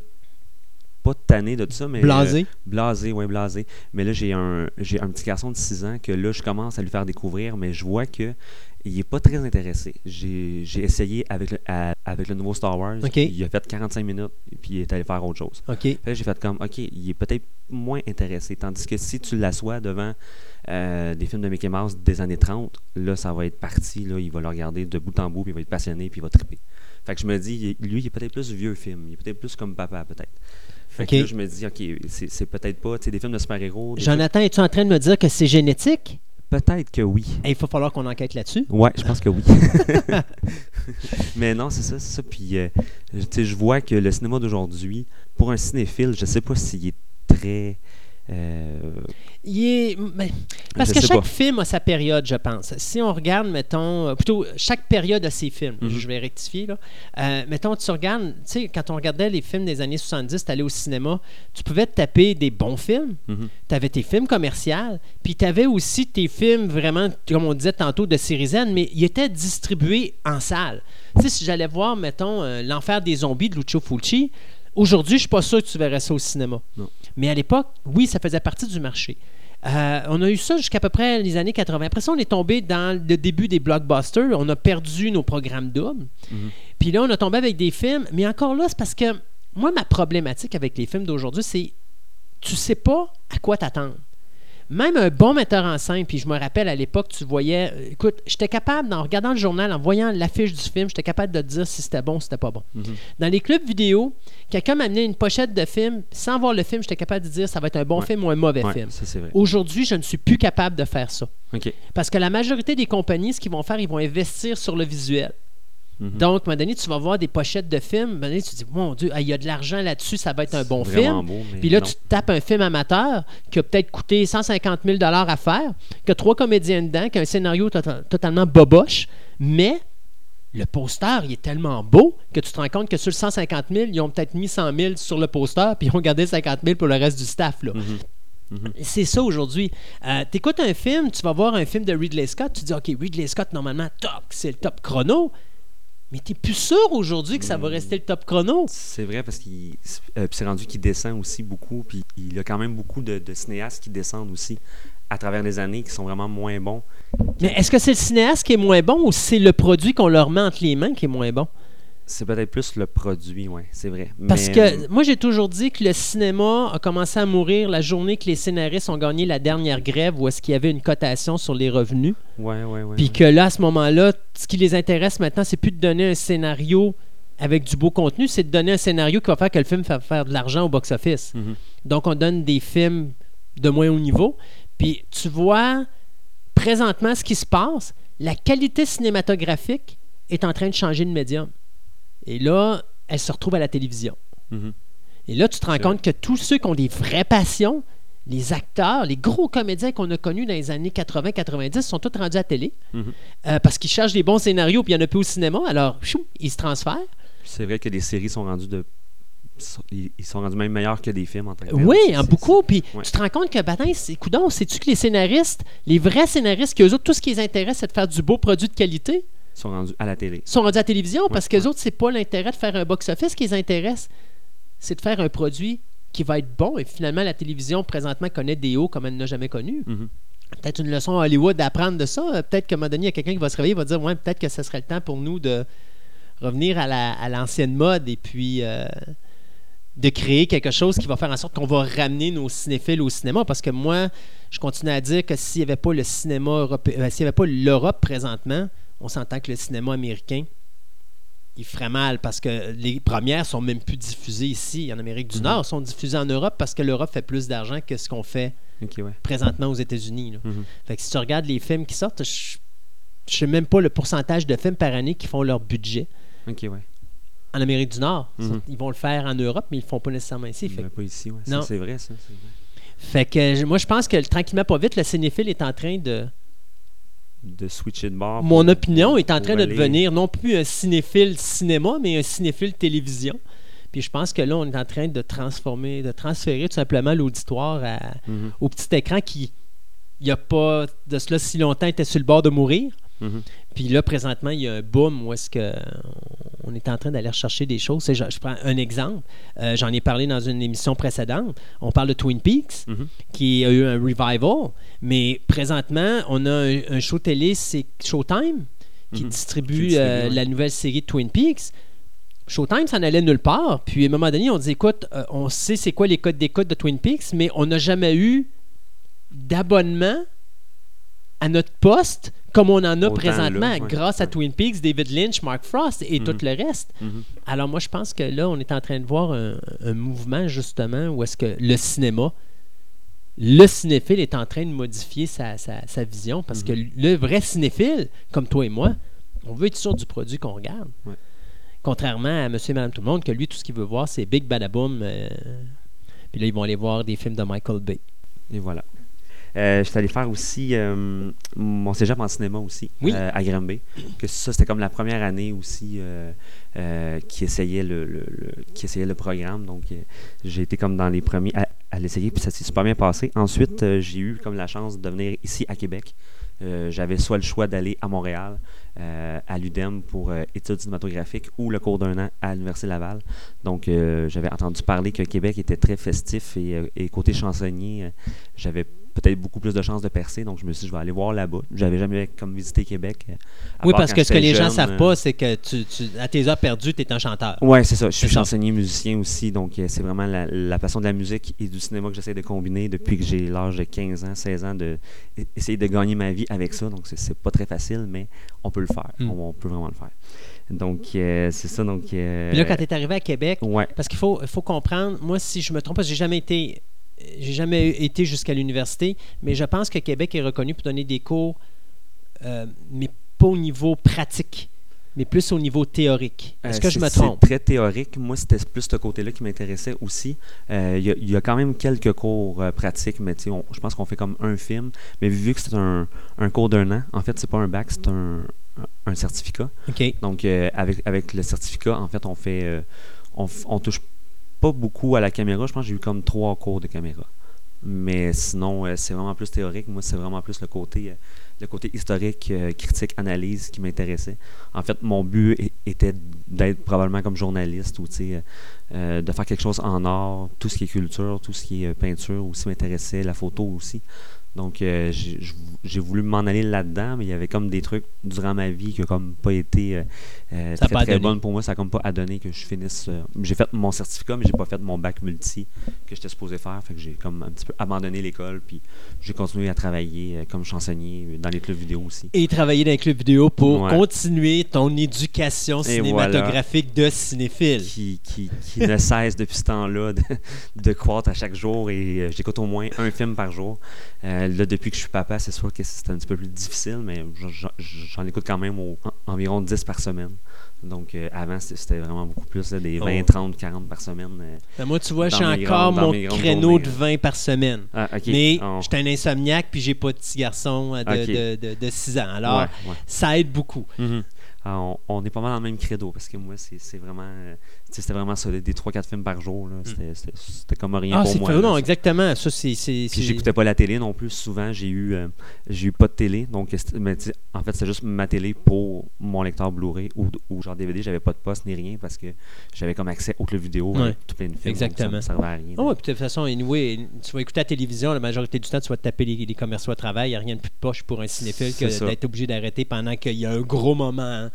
Fort. Puis, Ouais, ouais, puis en plus, t'es- la majorité des films, ils les coupent. Mhm. Fait que là, tu es là, tu perds le visuel dans certains, dans certains cas. Ouais, Puis peut-être des punchs aussi que tu t'attendais pas aussi. Mais... C'est sûr qu'aujourd'hui, on a moins cette, problématique- cette problématique-là pour un cinéphile. Moi, je me rappelle qu'à mon époque, dans le temps qu'on était en cassette vidéo, Mhm. c'était des pleins écrans. Le pire cauchemar pour un gars qui aime le cinéma, c'est Mhm. d'écouter un film en plein écran. Ouais. Surtout si on a un format 2.35. Mhm. Pour euh, monsieur et madame tout le monde, là, si on perd, on, on a un 2.35, dites-vous que ça veut dire que quand il est plein écran, vous perdez 55% de votre image. C'est énorme. Ce qui veut dire que sur les côtés, on perd vraiment plein de trucs. Euh, côté, puis même haut et Oh, bas, ouais, parce ouais, que des ça. fois. Puis Mm. je- le meilleur exemple que je donne aux gens, parce qu'aujourd'hui, ils n'ont plus cette problématique-là, parce que les DVD sortent tous en panoramique. Mhm. Alors, tu n'as plus, t'as plus cette problématique-là. Mais à notre époque, je donnais toujours l'exemple suivant. Prenez Alien, puis trouvez-vous une cassette euh, vidéo ou encore une version plein écran, puis réécoutez-la en widescreen. Puis je me rappelle à l'époque, il y a beaucoup de gens qui n'ont pas vu Alien le premier euh, au cinéma. Ils ont vu Alien En cassette. en cassette. Mhm. Alors, il était tout là à dire, ou à la télévision. Alors, il était tout là à dire, hey, t'as vois jamais la Moses de bébite. Et quand tu l'écoutes en widescreen, tu te rends compte que la bébite est tout le temps là. C'est juste que quand ils ont rapproché l'image pour cropper, tu vois plus parce Mhm. qu'elle fait partie des séquences qui sont coupées. Ouais. Alors ça, c'est une grosse différence qu'un cinéphile, euh, c'est mortel pour lui, mais monsieur et madame tout le monde n'y voit pas la différence parce que quand il le voit en plein écran, pour lui, le film est fait comme ça. Puis, Mhm. euh, Mhm. mais à la télévision, euh, j'avoue que moi j'ai déconnecté. Je sais pas toi si tu écoutes un peu la télévision, mais est-ce que les films passent encore en plein écran ou est-ce qu'ils ils gardent le Non, c'est encore en plein écran. ouais. En plein écran? Ouais, ouais. Donc il y a encore Moi- ce cauchemar-là. j'en euh, écoute pas beaucoup, là, mais j'en enregistre plus, mettons, euh, les, les films qui passent à TFO. Euh, ben, des fois, c'est des films. Euh, des films japonais qu'on mettons, qu'on n'a pas au, au club vidéo ou que j'ai pas vu encore. Donc je l'enregistre. Puis euh, eux, c'est. Mais eux, c'est widescreen. OK. Ouais, la plupart. Habituellement, les spécialisés le gardent, Ouais, c'est ça. Mais il y en a aussi full screen aussi. Ça, c'est un cauchemar. Ouais, ouais, c'est C'est- vrai. C'est c'est la pire honte pour un cinéphile. C'est vrai, c'est vrai. Je, je suis tout à fait d'accord avec toi. Hey, Jonathan, on s'arrête parce que c'est super intéressant. Moi, je te dirais, on va arrêter euh, là, puis on va repasser une autre la semaine prochaine, la continuité de ça. Parfait. Parce que moi, je pense que là, tu vas, euh, tu vas nous faire peut-être un petit peu aussi ton top. Toi, tu dis un top 10 des Mhm. meilleurs films De mes meilleurs films, moi, de mes coups de cœur. Du, de tes coups de cœur. Du moment. OK, ouais, disons ça. Ouais, ouais. Ton top 10 coups de cœur. C'est bon. Cool. Ça, ça va être best. Alors, euh, on se revoit dans deux semaines. On se reparle une continuité de cette chronique-là qui est super intéressant. Puis après ça, pour les auditeurs, ce que je veux qu'ils comprennent, c'est que Jonathan va être notre critique cinématographique. Alors, on va l'avoir une fois de temps en temps avec nous pour nous faire des critiques, soit de films ou encore de périodes de films. On va parler cinéma en général. euh, En tout cas, j'ai l'impression que ça va être super intéressant.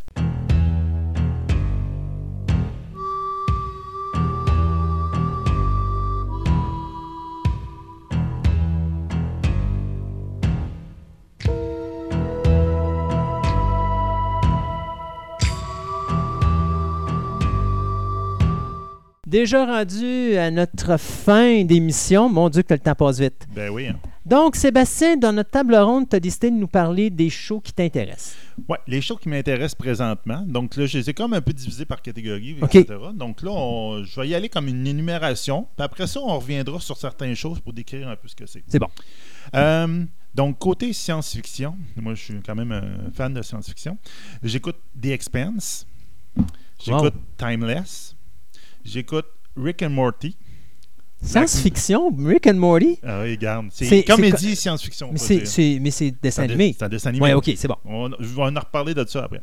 Euh, il y a Black Mirror, que Mirror, que je Mhm. pourrais euh, classer là-dedans, ainsi que la série Colony, qui est Oui. très très bonne aussi. Les colonies, c'est pas terminé? Non, pas encore. Euh, côté drame, ben j'ai beaucoup aimé euh, 13 Reasons Why, dernièrement qui est sorti. Oui. Euh, il paraît qu'il y a une possible deuxième saison. Je en tout cas, moi, je serais satisfait avec une saison, mais bon, on verra ce qu'ils vont faire. Euh, mais j'aime beaucoup des Americans. Qui Qui finit en- cette année, je pense. Ben, en tout cas, il y a une sixième saison. Ah oui? C'est à- ben, sont- on est en attente de la sixième saison. J'ai hâte de voir. Peut-être la sixième doit être la dernière. Ils Ok. sont à, sur sont la fin de l'histoire. Mais je te dirais que ce show-là, après cinq saisons, là, c'est maintenu. La qualité est incroyable. Les acteurs sont bons, puis les histoires sont bonnes. Mais c'est le setting, tu dis, ça doit être à veille de casser. le- le- Mais le normalement, soir. moi, j'avais vu sur Internet que là, il était justement. euh, il il filmait les dernières séquences. fait que C'était comme, il était tout attristé parce que ça touchait à la fin. Bon, donc, ben, euh, Ça serait bien possible que la sixième soit la dernière. Euh, côté, on pourrait même dire science-fiction, mais post-apocalyptique. Ceux qui ont retenu mon attention dans les dernières années, c'est Into the Badland, qui est fait par Oui. EMC, qui est très très bon. Mélange Mad Max martiaux, avec arts martiaux, là. Mm.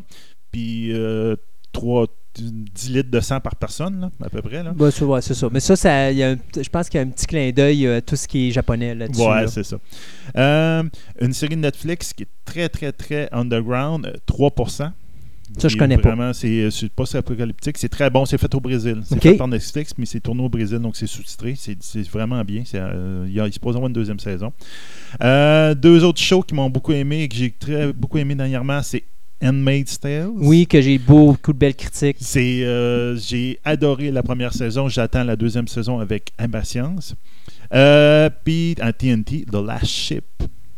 Mais ça, c'est bon.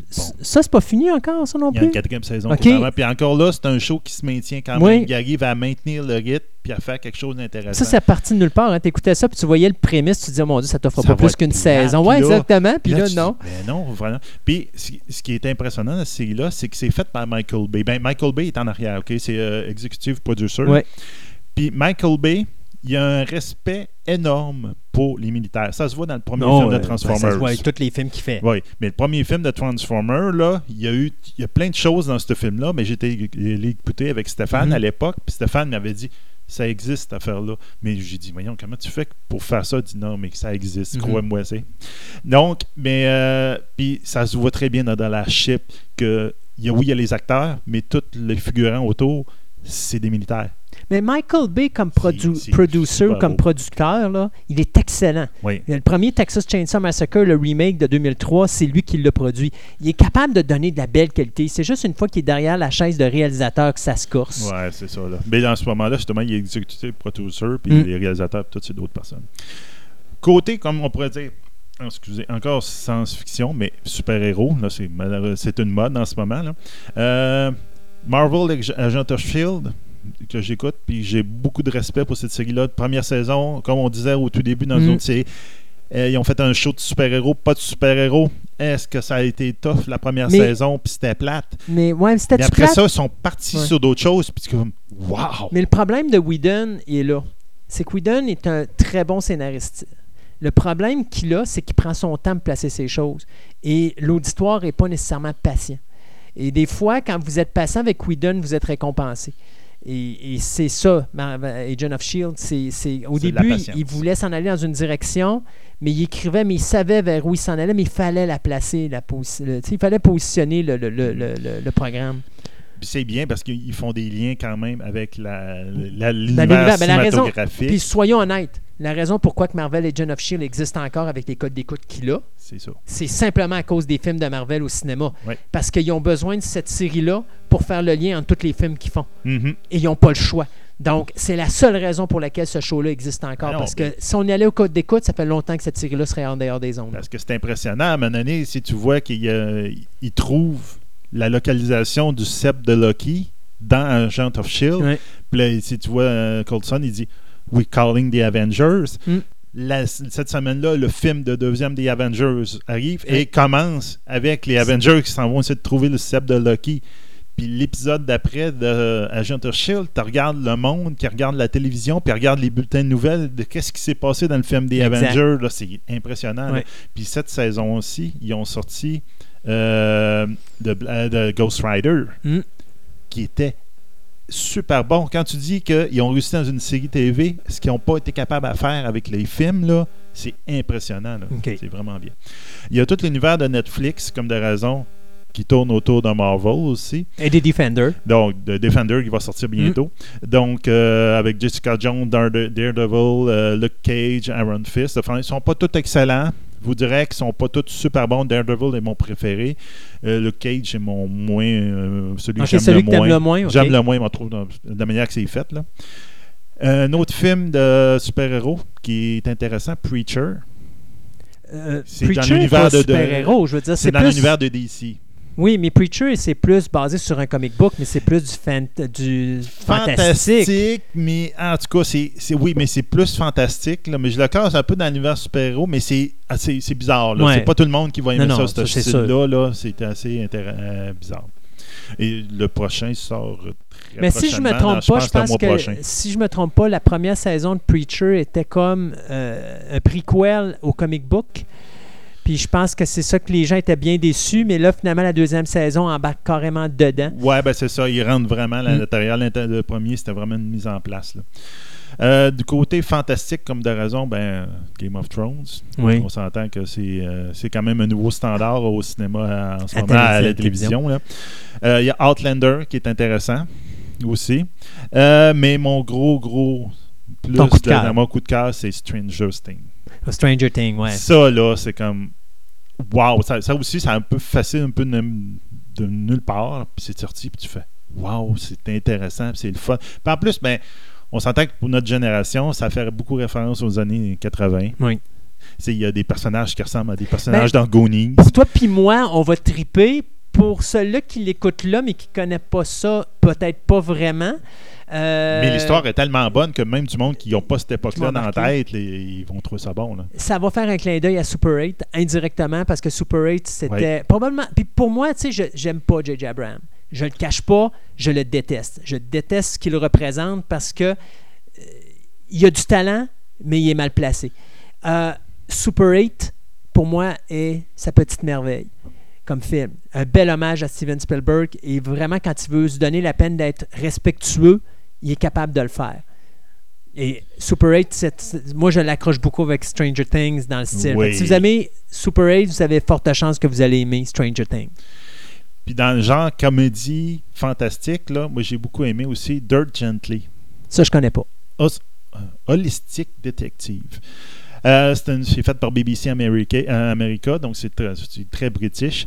Humour très absurde, très british. Très anglais. très anglais. Euh, grosso modo, c'est euh, tu suis un détective qu'il se dit que c'est un holistic détective. Donc, c'est un, un détective, mettons, je suis engagé pour trouver le chat de la mère Michel, là. mais l'univers va faire en sorte que il y a des événements qui vont m'arriver dans ma vie qui vont faire que je vais le trouver. OK. Donc, il se laisse porter par l'univers. OK. Puis ça fait des histoires là, complètement débridées. Puis même, c'est vraiment intéressant. Puis un des acteurs principaux là-dedans, c'est euh, euh, celui qui jouait Frodon dans euh, Love of the Ring. Euh, Ed- Ed- Edgewood. Frodon, Elwood. c'est Elijah Wood. Euh, c'est ça. Donc lui, euh, il est là-dedans. Il est un des acteurs principaux. C'est vraiment intéressant. Mais ça, tu vois, là, ça me fait penser. euh, je sais pas si tu as déjà vu ce film-là, euh, Early Edition. Oui. C'est une série euh, où est-ce que aimé, le bonhomme reçoit son journal, mais les nouvelles qui sont dedans, c'est les nouvelles du futur. Ouais. Puis il faut qu'il change le futur parce que s'il y a une catastrophe, comme il reçoit son journal, je pense que c'est 24 heures à Ouais, l'avance de l'événement, mais c'est mettons genre, vous êtes le dimanche, mais lui il reçoit le journal du lundi, le dimanche. Fait que s'il y a un événement, il y a 24 heures pour réparer ou, à- ou faire en sorte que l'événement qui est dans le journal n'apparaisse pas. Ça doit être un peu le genre le même style dans le sens que il- tous les événements font qu'ils sont portés à... Ah oui, oui. Puis en tout cas, c'est, puis il met vraiment la science-fiction là-dedans. Mais tu sais, tu m'aurais juste, ah, tu m'aurais dit juste le contenu, puis je t'aurais dit ça, c'est britannique. Ah oui, oui, effectivement. Euh, donc, côté comédie, j'écoute Lucifer OK? en ce moment, qui est très. C'est, c'est drôle. Les critiques sont euh, bonnes. Les critiques sont bonnes quand même. Puis j'ai commencé à écouter, mais c'est pas vraiment mon style, donc j'ai un peu arrêté Ash vs Evil Dead. Oui. Puis sais-tu quoi? Ça, c'est ton style. Oui, mais sais-tu, moi j'ai vu Ash vs Evil Dead. Euh, je voulais l'essayer. Puis j'ai. Je suis tombé en amour avec un autre show qui est à peu près pareil, qui s'appelle Stand vs Evil. Ah, ça me dit rien. Ben, le nom me dit quelque chose, mais je l'ai pas vu. Et ce genre de film, moi j'avais écouté la série parce qu'il avait annoncé juste une saison, puis finalement les codes d'écoute étaient tellement mauvaises qu'il avait dit écoute, ça va à 99,9% des chances c'est cancellé, puis finalement au moment où j'ai fini d'écouter la première saison, ils ont annoncé la deuxième, j'ai comme fait ah vous êtes pas correct. Euh, c'est un policier qui est dans une communauté où tous les policiers meurent.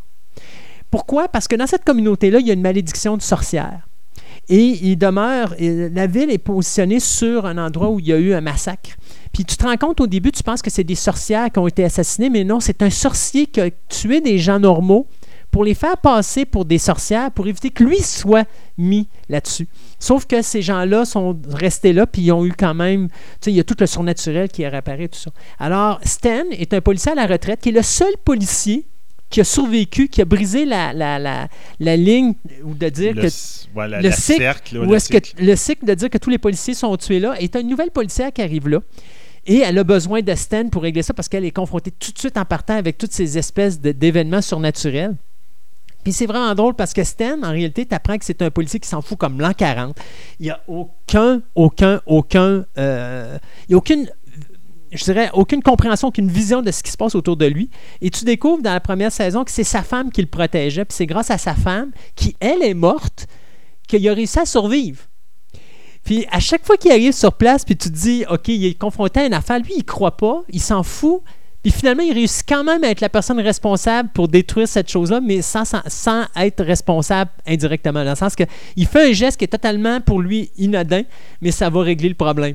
Alors, c'est vraiment loufoque comme série. Puis je suis plus tombé en amour avec Stan versus The Evil qu'avec Ash versus Evil Dead. Ben, Ash vs Evil Dead, ça suit vraiment le style de, les, Ben, des suit- films originaux. Ça suit Evil Dead, Evil Dead 2 et Army of Darkness. C'est ça. Donc, ça tombe, en tout cas. Donc, c'est, un style, faut aimer ça, là, mais c'est ça, moi, j'ai moins aimé, donc c'était moins dans mon genre. Donc, si on en revient vite, vite sur le- ceux que j'ai nommés. Donc, The Expense. On disait, tu dis souvent que seulement Sci-Fi ne fait pas des très bons shows. T'as raison. malheureusement, The Expense vient de briser carrément ton, ce que tu viens de dire. Oui. C'est un show qui est Il y, a intéressant. toujours, il y a toujours une exception à la règle. Oui, c'est ça. Même dans le cas de sci-fi. Alors, Expense en est une. C'est ça. Expense, dans les une. C'est un, vraiment un très bon show. Euh, vite, vite de même, c'est hum, à la base, c'est un MMO. C'est un jeu vidéo. Les auteurs ont voulu faire un MMO, donc ils ont ils sorti tout un gros univers de même. Ça n'a pas marché. Le MMO n'a jamais vu le jour. Les gars, ils ont dit ben là, on n'a pas fait toute cette recherche-là pour rien. On va mettre ça en roman. Les romans ont tellement pogné que c'est ça qui a donné la série. Ça se passe à peu près 300 ans dans notre futur. Le système euh, euh, Salaire. salaire a à peu près tout été colonisé, mais c'est extrêmement réaliste. Euh, Mars est colonisé, il y a vraiment la- sauf que Mars est en guerre froide comme la Terre. Euh, la Terre, il y a eu les changements climatiques. On le voit même dans l'intro. On voit la Statue de la Liberté qui ont construit des murs autour pour pas qu'elle soit inondée. OK. Euh, il y a beaucoup de belters, ce qu'on appelle ça, dans les personnes qui vivent dans les astéroïdes, le phénomène. Eux autres, ça fait tellement longtemps qu'ils sont là, de plusieurs générations, que leur physionomie a changé. Ils sont plus grands. Ils- S'ils arrivent sur Terre, ils se font quasiment écraser par la gravité. Puis, euh, c'est tout le côté très réel. La première saison est difficile. Il y a deux saisons à date. La première saison est difficile à écouter parce que les personnages sont très séparés. Les personnages, oui, sont profonds, sont profonds, les personnages, mais sont difficiles à aimer. Donc, très difficile de ce côté-là. Mais une fois que tu embarques dans l'histoire, c'est vraiment le troisième épisode, je me rappelle bien, il y a euh, l'un des personnages principaux est sur un vaisseau martien, un vaisseau de guerre martien, puis il se fait attaquer. Puis là, c'est comme le grondement de combat, on tire les missiles, puis tout. Puis là, tu vois, le, le gars, il stresse au bout, c'est un mineur, c'est un, monsieur tout le monde, là. Mais tu vois, le capitaine, il prend son café. Puis, puis il On relaxe. puis ça fait dit, voyons, on se fait attaquer, comment ça se fait que vous vous, vous stressez pas? Il dit, regarde, les, euh, les missiles vont arriver dans une heure. Il n'y a rien à faire. C'est comme, il n'y a rien à faire, il n'y a pas de stress. Donc, tu vois les distances, le Ouais. phénomène, c'est vraiment bien fait. C'est bon. Puis, juste avant de partir rapidement, je vais parler de Rick and Morty, comme tu me disais tantôt, qui est un dessin animé, effectivement. T'as une minute. C'est Swim, euh, sur Swim, euh, oui, boy. Je t'avais la Euh, stress. c'est sur Swim, Adult Swim, qui est comme la version dark, on peut dire, de Cartoon Channel aux États-Unis. Donc, euh, c'est la- la- le poste qui a été inventé parce que les cartoons, le soir, quand les kids sont couchés, ben ça marche pas. Donc, ils ont, f- ils ont créé ce poste-là qui font des affaires un peu underground, de la. Puis Rick et Morty, c'en est un. C'est un peu une parodie de Back to the Future. OK. Morty il ressemble beaucoup à Doc Brown. Puis Rick, euh, parce que Rick, euh, c'est Do- Doc, Doc Brown. Brown, puis Marty. Morty, c'est comme le Marty. jeune, c'est son petit-fils dans le, dans le dessin animé, mais il ressemble beaucoup à, Mar- à Marty. Donc les noms aussi se ressemblent. là. Puis c'est un peu une aventure, une space and time, ça fait la même. Donc il se promène avec son, son petit-fils. Puis se mais c'est totalement irrévérencieux. Euh, vous allez entendre le, le, le- le grand-père, il est sous le- tout le temps. Il rote tout le temps. Euh, il, il envoie OK, son. c'est Ah, du c'est- Back to the Future à la South ah, c'est vraiment trash, mais les histoires. Si tu prends ces histoires-là, un petit peu de ces histoires-là, et puis tu les mets dans Doctor Who, là, je disais que Doctor Who, j'ai Mhm. lâché, là, tu, tu fais des histoires super belles avec ça. Donc, c'est super intéressant. Donc, ça, c'est quelque chose que le monde devrait écouter. La troisième saison, on a eu le premier épisode, puis on a hâte d'avoir la suite pour voir la suite de la troisième saison, là, mais c'est vraiment intéressant. là. Au même titre que les gens ont hâte à dans deux semaines pour écouter la Oui. prochaine émission de Exactement. Fantastica parce que c'est là-dessus qu'on vous laisse. C'est- Barré comme ça, ça n'a pas de bon sens. hein? Fini. Ah, regarde, on aurait pu encore en parler pendant longtemps. On en reparlera un moment donné. faut, faut qu'on se morde la lèvre d'en bas. Alors, messieurs, mesdames et messieurs, merci beaucoup d'avoir d'avoir été avec nous encore cette semaine. Et on se dit à dans deux semaines pour une autre émission de Fantastica. Fantastica.